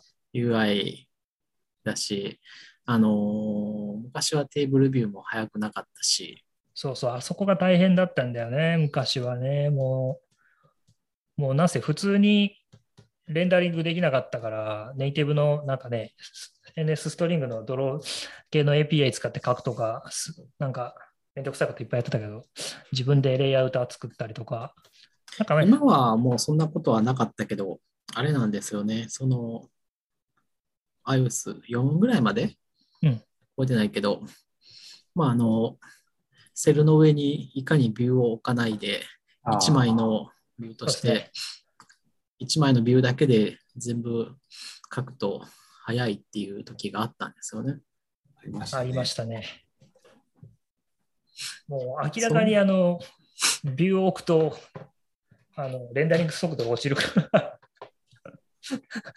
もういかにこう1枚のビューにネイティブ API のあのあれで、クォーツか、 QuickDraw、何やったっけあれ、なんか忘れたけど、あの draw の API で書くかっていう、すごい、あの、コードの、なんつうか、メンテナンス性の低いコードばっかり書いてました。まああれ面白かったですよね。普通にやったらこうガタガタガタってなるんですけど、そうするだけでスルスルスルスルって めちゃめちゃ速くなる。みんなでこう、うおーってこうスルスルスル動くっていうふうに、こう、スクロールした時があった。あったね。UI ラベルなんか遅くて使えねえよってずっと言ってたんですけどね。まあ、あとまあ最近今はもうそういう話もなくなっちゃった。ないない。コアテキストとかもだいぶ早くなったし、あのあの辺の API も開放されたし、すごく書くのも楽になったし。まああとはアスキーアートですか。やっぱりチャンネル。そうそう、アスキーアートはね、は、うん、まあでもあれ固定フォントで書けばいいだけなんで、あの、でもアスキーアートの検知が、こう、アスキーアートだけ、まあ、そのアスキーアートだけば専用板はともかくとして、こう、アスキーアートってこう突然出てくるわけでしょ？そうそう、でもね、あれね、あるんですよ。アスキーアートを検出するための正規表現みたいなのがあるんですよ。正規表現で検出できるんだ。なんかね、あのよく出てくる品質パターンみたいなのがあって、へえ、それは知らなかったな。それをね、僕、どっかのね、オープンソースからね、いただいてきて、それは知らなかったな。そうそれを使ったから、多分どっかにシャチ入れてたはずよ、アクノリッジメントに。へえ。あ、そうう。んそういう、なんかヒューリスティックに判定してるんだと思ってましたいわ。や、まあ結構外しますけどね。結構外しますが、うんまあそんなに精度も良くないですけど、でも結構いいけますよ。まさか正規表現だとは思いませんでした。うん、なんかね、そんなのあったりするんですよ。本当だ、2チャンネルの。ソースコード公開したりしないですか？ああ、どうしよう2あかな。、あれは公開されてないのか。すればいいじゃないですか一。番腹立つのは自分のソースコードを誰がコピーしあのコピーして 審査出したら通ったっていうのが一番腹立つから、それやりたくないんですよね。えーむしろいいんじゃないですか。うん、別にいいことじゃないですか。別に、あの、いや、まんま出されたらほんま腹立つなと思って。2チャンネあルの、まチャンネルのめんどくさいところを全部やってくれる既得な人が。ただでアウトソースしたと考えればいいのかもしれない。ただね、あと一つめんどくさいのはね、あれなんですよね。アイアイコンとかそういうのに関して、あのライセンスをかけておけばいいですよ。ソースコードじゃなくて、使ってるリソースうんうんをあと一番めんどくさいのはね、臨床っていうかね、API になったじゃないですか。何年か、7年ぐらいか前に。そこをね、全部排除しなきゃいけないのが結構めんどくさい。どれか分からへんねんな。あともう一つはね、僕ね、内部的に一番新しい Swift バージョン、レルム使ってて、はいはいはいはい。レルムも、レルムどうなってんの最近っていうのか分からへ今バージョン10になってますよ。ん。もう全然分からへんから、これ多分ビルドするの大変やねんな。うん。まあ、その辺をこう乗り越えて出す人がいるんだったら、出してかつマネタイズできるっていう人がいるんだったら、普通に、いや、普通にそれ価値価値があるんじゃないですかね、それだけ多分。あ結構ちゃんと書いてんな、うん、俺。あとはね、あの、2ちゃんのね、2チャンネルって言うけども、アンカーテキスト？あれとか難しかったじゃないですか。アンカーを出すの？あ、もう全部あれ正規表現。正規表現強いな。あのね、いや、あの昔はね、昔はほら正規表現使えなかったじゃん。なかった、ネイティブの API に。ありませんでした ?NS リグラエクスプレッション。4あれなかった4ぐらいからか。そうだからそれまでは全部自分であの書いてたんです鬼よ。正あれか、鬼車とかをビルドするして組み込む感じ？あだから僕それをするのが嫌だったからもう自分でパーサー書いてまし正規あ正規表現のエンジンを書いたっていう意味じゃなくて、た。うん。アンカーを、うん、検出する。はいはいはいはいはい、っていうかまあその2ちゃんのデータを自分でそのえパースする。NS、はいはいはい、NS レギュラーエクスプレッション iOS4 4からの、すげえ。それ多分どっか今でもどっかソースコード残ってるよ。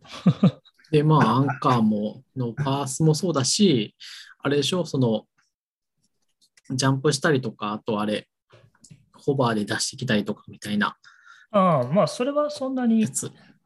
マジっすか？そんなもんっすか？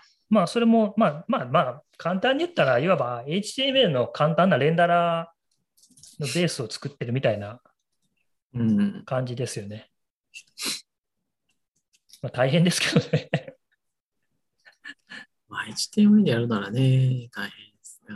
まああと、めんどくさかったのはあれかな。うんあの、エンコードとデコードはたまに失敗したりするのがうん。めんどくさかったかな。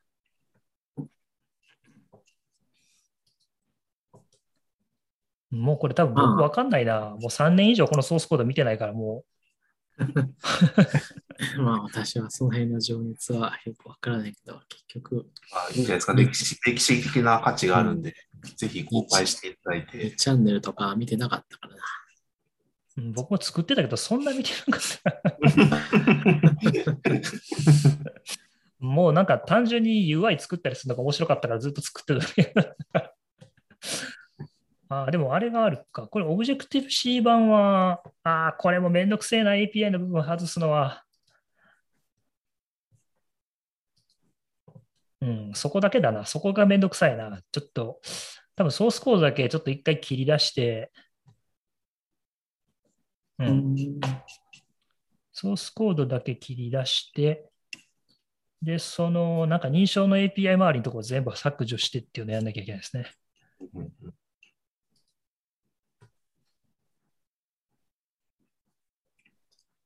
まあ、なかなか大変ですよ。10年ぐらいうん。メンテナンスじゃないですかね。うん、iOS。あまあでも僕自身はこん、ね、コンシューマープログラミングとか全然やったことなかったから、まあ、まあ、チーム組んでやったわけじゃないから、いまいちだったかもしれないです。結構まあいろいろ勉強になりましたけどね。うん。うん。それはありますね。うん。まあなんか、スクライトとか真面目に作ったのを使ったのもこれが初めてやったし、あと、なんだろう、HTTP の通信コードみたいなやつ自分で書いたのとかも初めてだし、なんかそのステータスコードを取ってきてとか、クッキーのパースしてとかっていうのを自分で書いたりとかしたも初めてやったし、まあなんかまあいろいろ勉強にはなりましたね。オール、そのレいろんなレイヤーのコードを書かなきゃいけなかったから。あそうですね。この辺は確かに楽しかったな。うん。まあ、まあ、今でもそういう人は多分まあいるとは思うんですよね。まあいろいろ今はプログラミング環境が多様になったからなかなか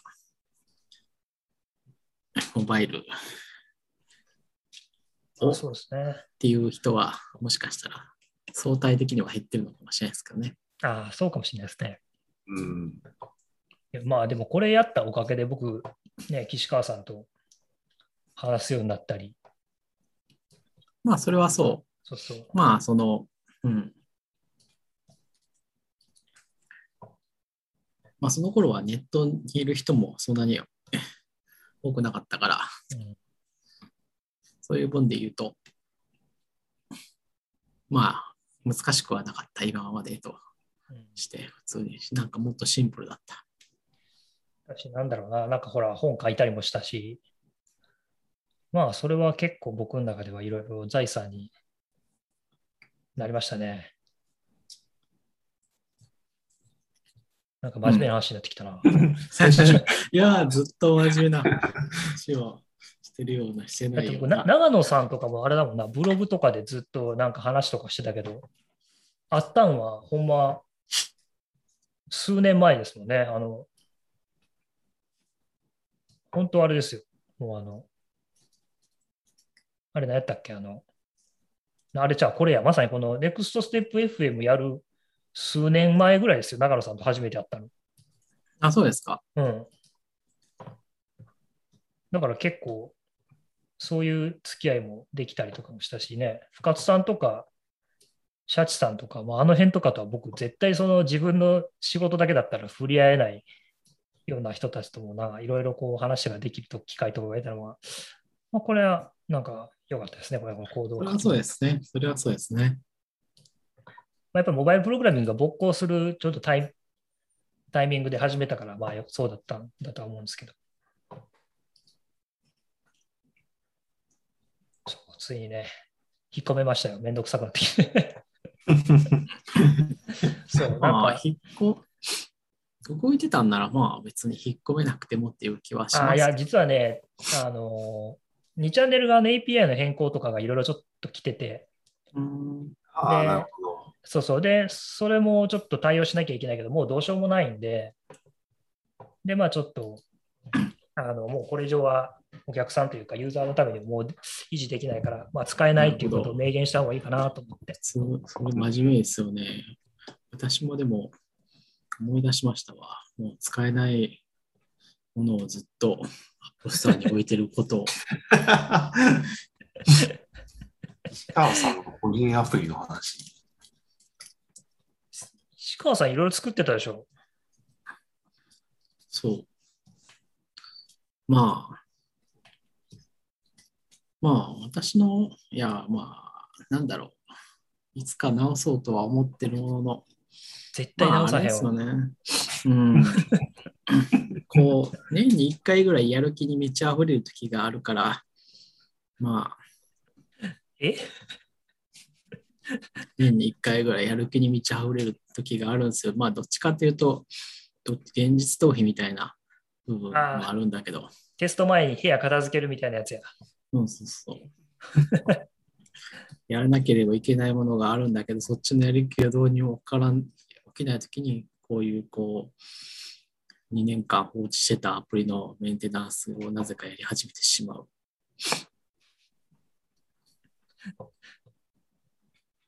まあ、っていうのビールとか懐かしい。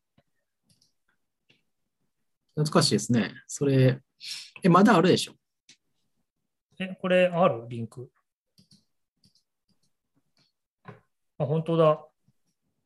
多分、ちょっと、もう、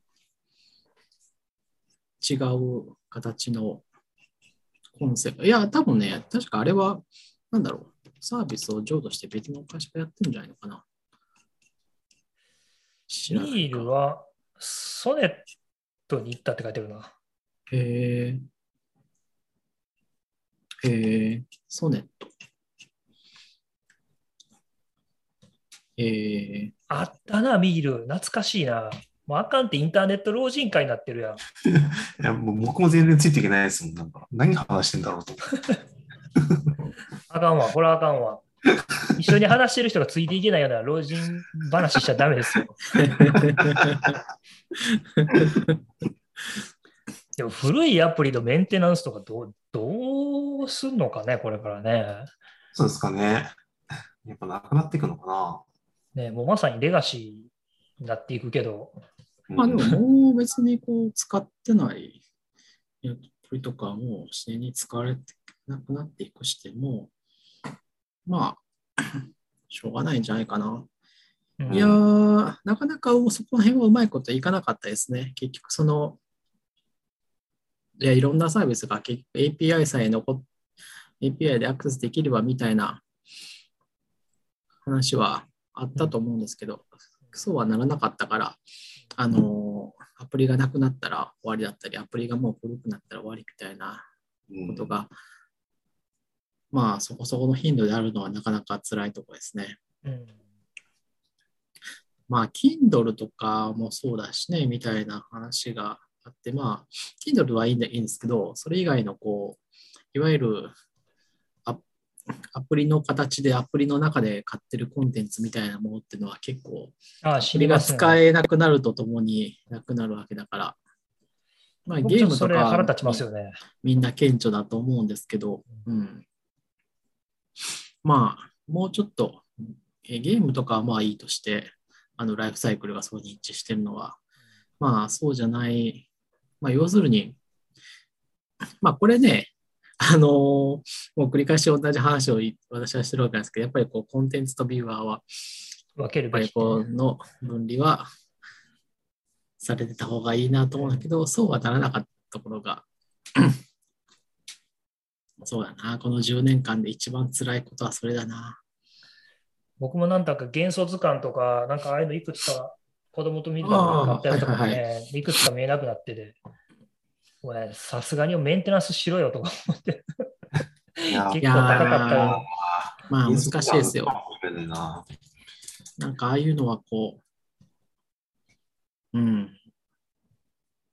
まあ、でも元素図鑑が例えばサブスクリプションでデータとして払い続けますかっていうこともやっぱりしないわけです。やっぱしないですよね。それはね、20年に1回ぐらいしか新しい元素見つからないから、使っても元素は買わないよね。追加コンテンツはなかなかないですね。いや、元素の周期法はこう、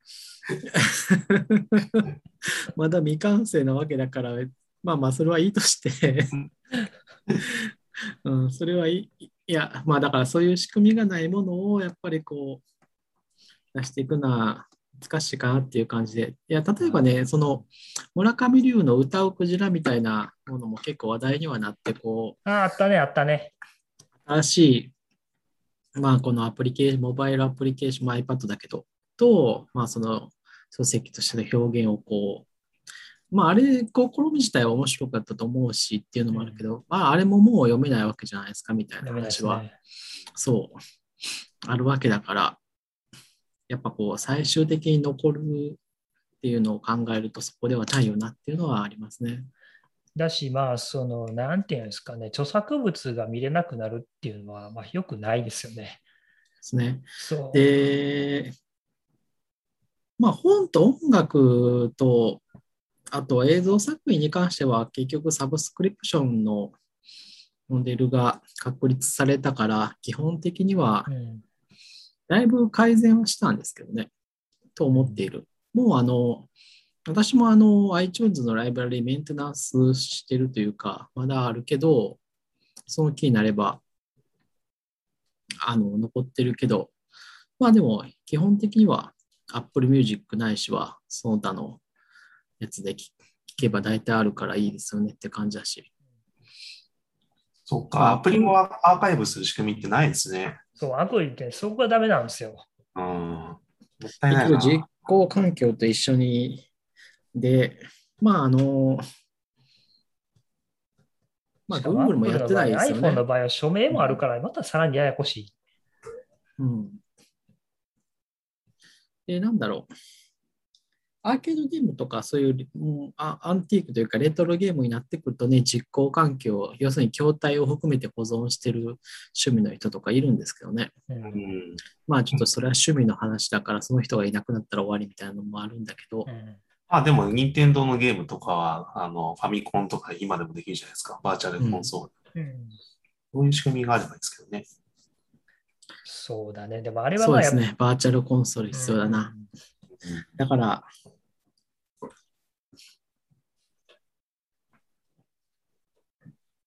まあな、どうなんだろうね。全部サブスクリプションに、まあ、わかんない。そこはちょっとわかんないけど。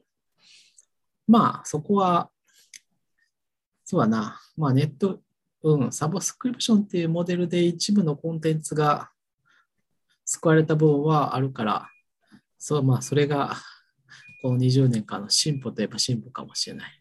うんまあ、ただ、あれですよ、その、なんだろう。個人の不祥事で作品が消えたりとかっていうのは、ちょっと困るなっていうのはありますね。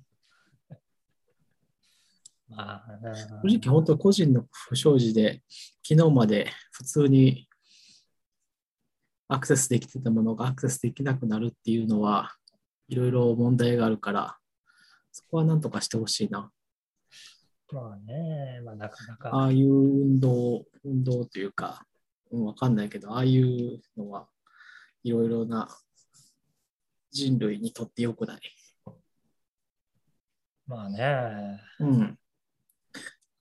個人をこう徹底的に、まあやるんだったら本当に個人の罪をこう徹底的にねあの、叩くはいいと思いますよ。作品に罪はないと思いますよ。あの、作品と個人にはみ密接に関係していると私は考えているけど、作品は作品で流通しては継続するべき。そうなんですね。まあ、売ってるところが、まあ出し、出してるのはその本人たちなんだけど、売ってるところが会社ですからね。それを決めてるのがその人たちじゃないってところが多分難しいんでしょうね。まあでもあれなんですよね、うんそういう作品っていうのは基本的にはこう、人類の共通財産ですからね、文化的な。うんうん。で出版社とかテレビ局っていうのはこう、それの、なんだろう。それをこう、流通、流通させて、させるという、まあ公務員みたいなもんですよ。え？それを流通させるという役割を、あの、そういうインフラを担ってるだけの、で、存在であって、その作品の良し悪しみたいなものを決めるような存在ではないと。要するに、そう、道路とか、土管とか鉄道と一緒やの、そう、だけを、それを上に、上に乗ってるもののことを、まあ、基本的には、まあ、うん、どうにかすべきではないと。まあ、プロモーションとかはしなきゃいけないから、ちょっとそこは複雑だけどね。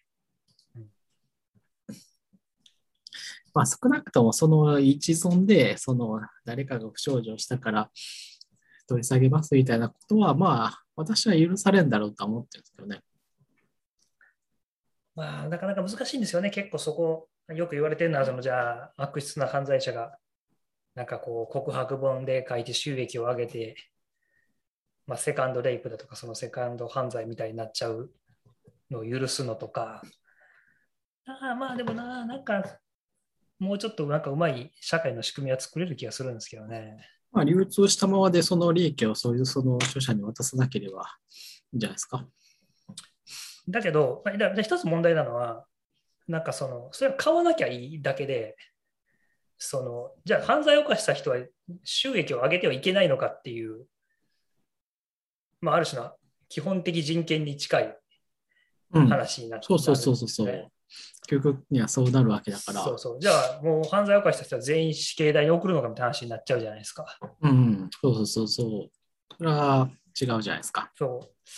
まあなんかそのね、それを見たくないという人の気持ちはわかるんだけど、社会的に抹殺するようなことをするっていうのはちょっとな、違うよなと僕も思うし、でも見見せ見せその見たくないとか、見配信してほしくないという人の立場もわからなくもない。まあ社会的なだからやっぱり両方存在すべきだと思いますよ。で、あの、それぞれが、まあ、それぞれのこう特色みたいなんですよ。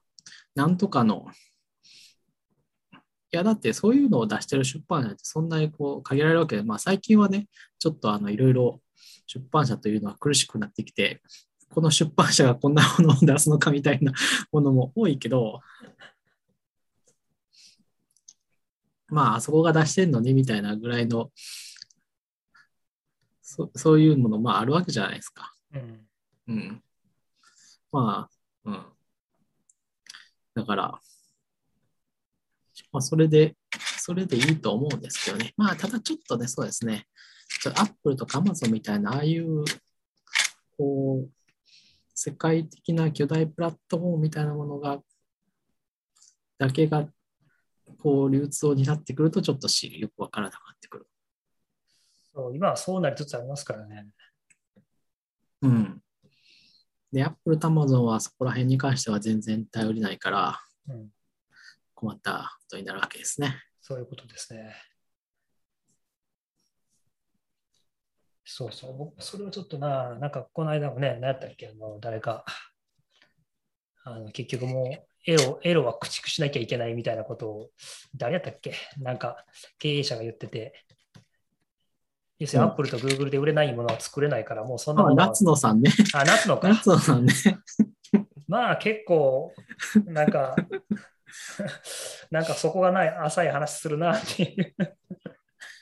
ま あまあ、夏野さんの話はほ、まあ、ほっといていいんじゃないかな。そんなに。まあでは結構でも僕あれは割と真面目に真面目に考えなきゃいけないあの話やなと思って、岸川さんがいつも言ってるみたいにね、そのビューアートコンテンツを切り離すのと、まあ、それもそうだし、あのー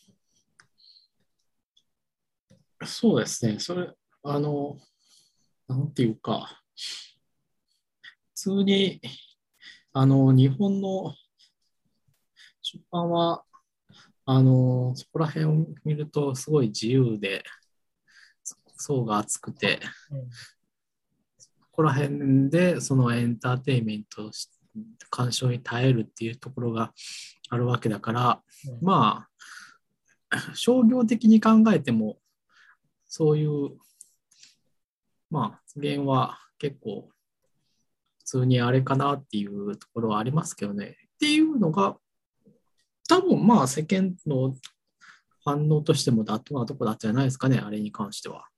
うん。すぐ撤回したと思うし。さすがに角川がそれをやり始めたら角川の魅力、なんていうか、出版社の価値はもうなくなるという、うん。うん。あなんか、ライトノベルとかが軒並み、こうあの、をやめるって話になるわけじゃないですか。ライトノベルをやるし、コミックをやめるし、みたいな。うんうん。そうなんだね、そこね。まあ、まだまだこういうの始まったばっかりだから、まあ、しばらく2点3点しながら、どっかに着陸するんでしょうけど、うん。まあ、最近はちょっと変変な感じになりつつあるのはうん。ありますね。ちょっとね、映画とかも。うん、ちょっとなんか、マジ映画でなかった。いや、なんていうか、その、いや、映画とかテレビとか、いや、キャスティングとかの話とかはで、いろいろ現実の話をこう、でが出てくるわけじゃないですか。うん。あの、そういうのを、あの、すべて、なんだろう、許してくれる建前っていうものが、この物語はフィクションで、現実の人物とかには全く関係ありませんっていうあのテロップだったと思うんですよ。うん明らかに、例えば、あの、例えばベンチャー企業をこう、舞台、あの、をの話っていうドラマがあったとして、明らかにどっかの企業に見たどっかの社長みたいな人が出てくると思っても、この物語はフィクションです。だから、ああ、これは架空の世界の話だなっていうふうに思ってみるっていうのが、なんだろう、なんていうの？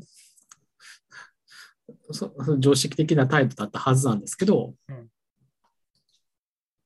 なんかそうじゃ、まあ、最近はそうじゃない話がこう、で確、あの、キャスティングとかも決まってくるみたいな感じで、うん。うん、ちょっとね、ヨーロッパの中世の話を舞台にした映画に、こう、バランスよく人種を配備しろっていうの無理無理な話じゃない？そうそう、あれがね、僕よくわかんないですよね。じゃあ、そんなことをしてな、そんなことをして何の意味があるの？そう、じゃあ、例えば、ネットフリックスに邪馬台国の映画作って出したら、黒人も白人も入れるんかって話になるじゃないですか。うん、ということになるわけですよ。で、そうだとしね。で、そうだとしたりとか、あの、別にこう、あの、まあ、普通に日常のホームコメディを書いた話に、こう、別にこう、なんか何かのバランスがおかしかったりとか、えータバコを吸う人間が出てきたりとか、あと、みうん、子供を叩くシーンがあったりとかしても、それは物語の話で、この物語はフィクションであり、すべて架空の話であるっていう、だから、そうと、そう捉えるというのが常識的な態度だったと思うんですけど、まあ、そうじゃないのかなという感じはテレビとかはちょっと別よ、あの、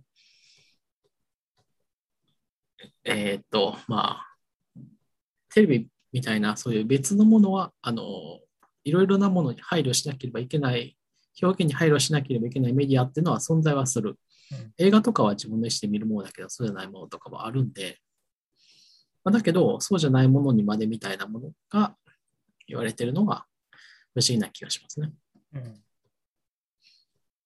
っていうのは、まあ、こう昔から言われていることで、こう、いろいろ、そういうのを揶揄した話はいっぱいまああるから、改めて言うほどのことではないんですけどね。うん、そうですね。あかん、もう2時間経った。今日も喋ったな。うん。大変っすね、いつもこれ。うん。まだいっぱい喋りたいことあった気がすんねんけどな。毎回あるやるっていうネタを喋ってない気がするんですよね。なんか前何台をやろうとして本、台本を用意してない。台本ちょっとこれから用意しましょうか。誰が、誰が、誰が用意してくれるねん。あんたがやれや。えー まあちょっと台本を書きましょうか、これからは。まあ一回一回書いてみよう。次、次回。いや絶対30秒で達成しますよ。うん、まあ多分僕もそう思う。うんまあでも一回やってみないと分かんない。あまあ、そうですね。よし、うんそれをじゃあ次回で。言うと、なんだろう、どういう話のネタがあるんだ。ちょうど iOSDC なんじゃないですか？違うかな？そうですねそのあ、あとか前か、まあ、はい少なくとも収録は済ませてる。収録は終わっている。今、僕はあと、今、スライド今80枚なんですけど、あと40枚くらいかかるんです、多分。40分？40分、40分。もちろん、もちろん。?80 枚？80枚だから、えっと、1, 枚、1枚 ?1 枚30秒？あ、1枚30秒じゃない？1枚いや30秒ってめちゃめちゃ早い。うん、では 80, 80枚ってすごい多いよ。多いのかな？すごいこれすごいとは言わないけど。それ漫画のかあの映画のか勝ち割りみたいな、絵コンテみたいになってる。あ、そうか。まあ、いやまあ、基本的にね、あの、なんていうか、まあ、改めて私がそんな偉そうに言うことでもないんだけど、あの基本的に縮める方が大変だよ。そうなんですよね。削り落とさなきゃいけないのが大変なんですよね。そう。あいや、でもこれ全然まだ、その、本編に入るための、なんか前提でみたいなところ話したらもう80もいっちゃったんですよね。まあ、そういうこともあるかも、うんあるかもしれないね。まあ、一回遂行してください、ストーリーを。最高ですね。基本的に、そうだな。私、40分で40枚のが一つ見つかったな。そうか。いやでも僕は、あれですね、多分あの、トランジションが多いから、多分あの、3秒しあ、か出さない。はいはいはいはい。考えたらいけるか。いけるな。うん。まあ、もう一つの、もう一つのやつも56枚だから、まあ、まあそうですね。そんなもんじゃないかな。よし、じゃあ、次回は、えーち1ょっと枚3 1分人の。ツイッターでちょっと、ちゃんと台本を書くということをチャレンジしたいと思います。はい。はい。はい。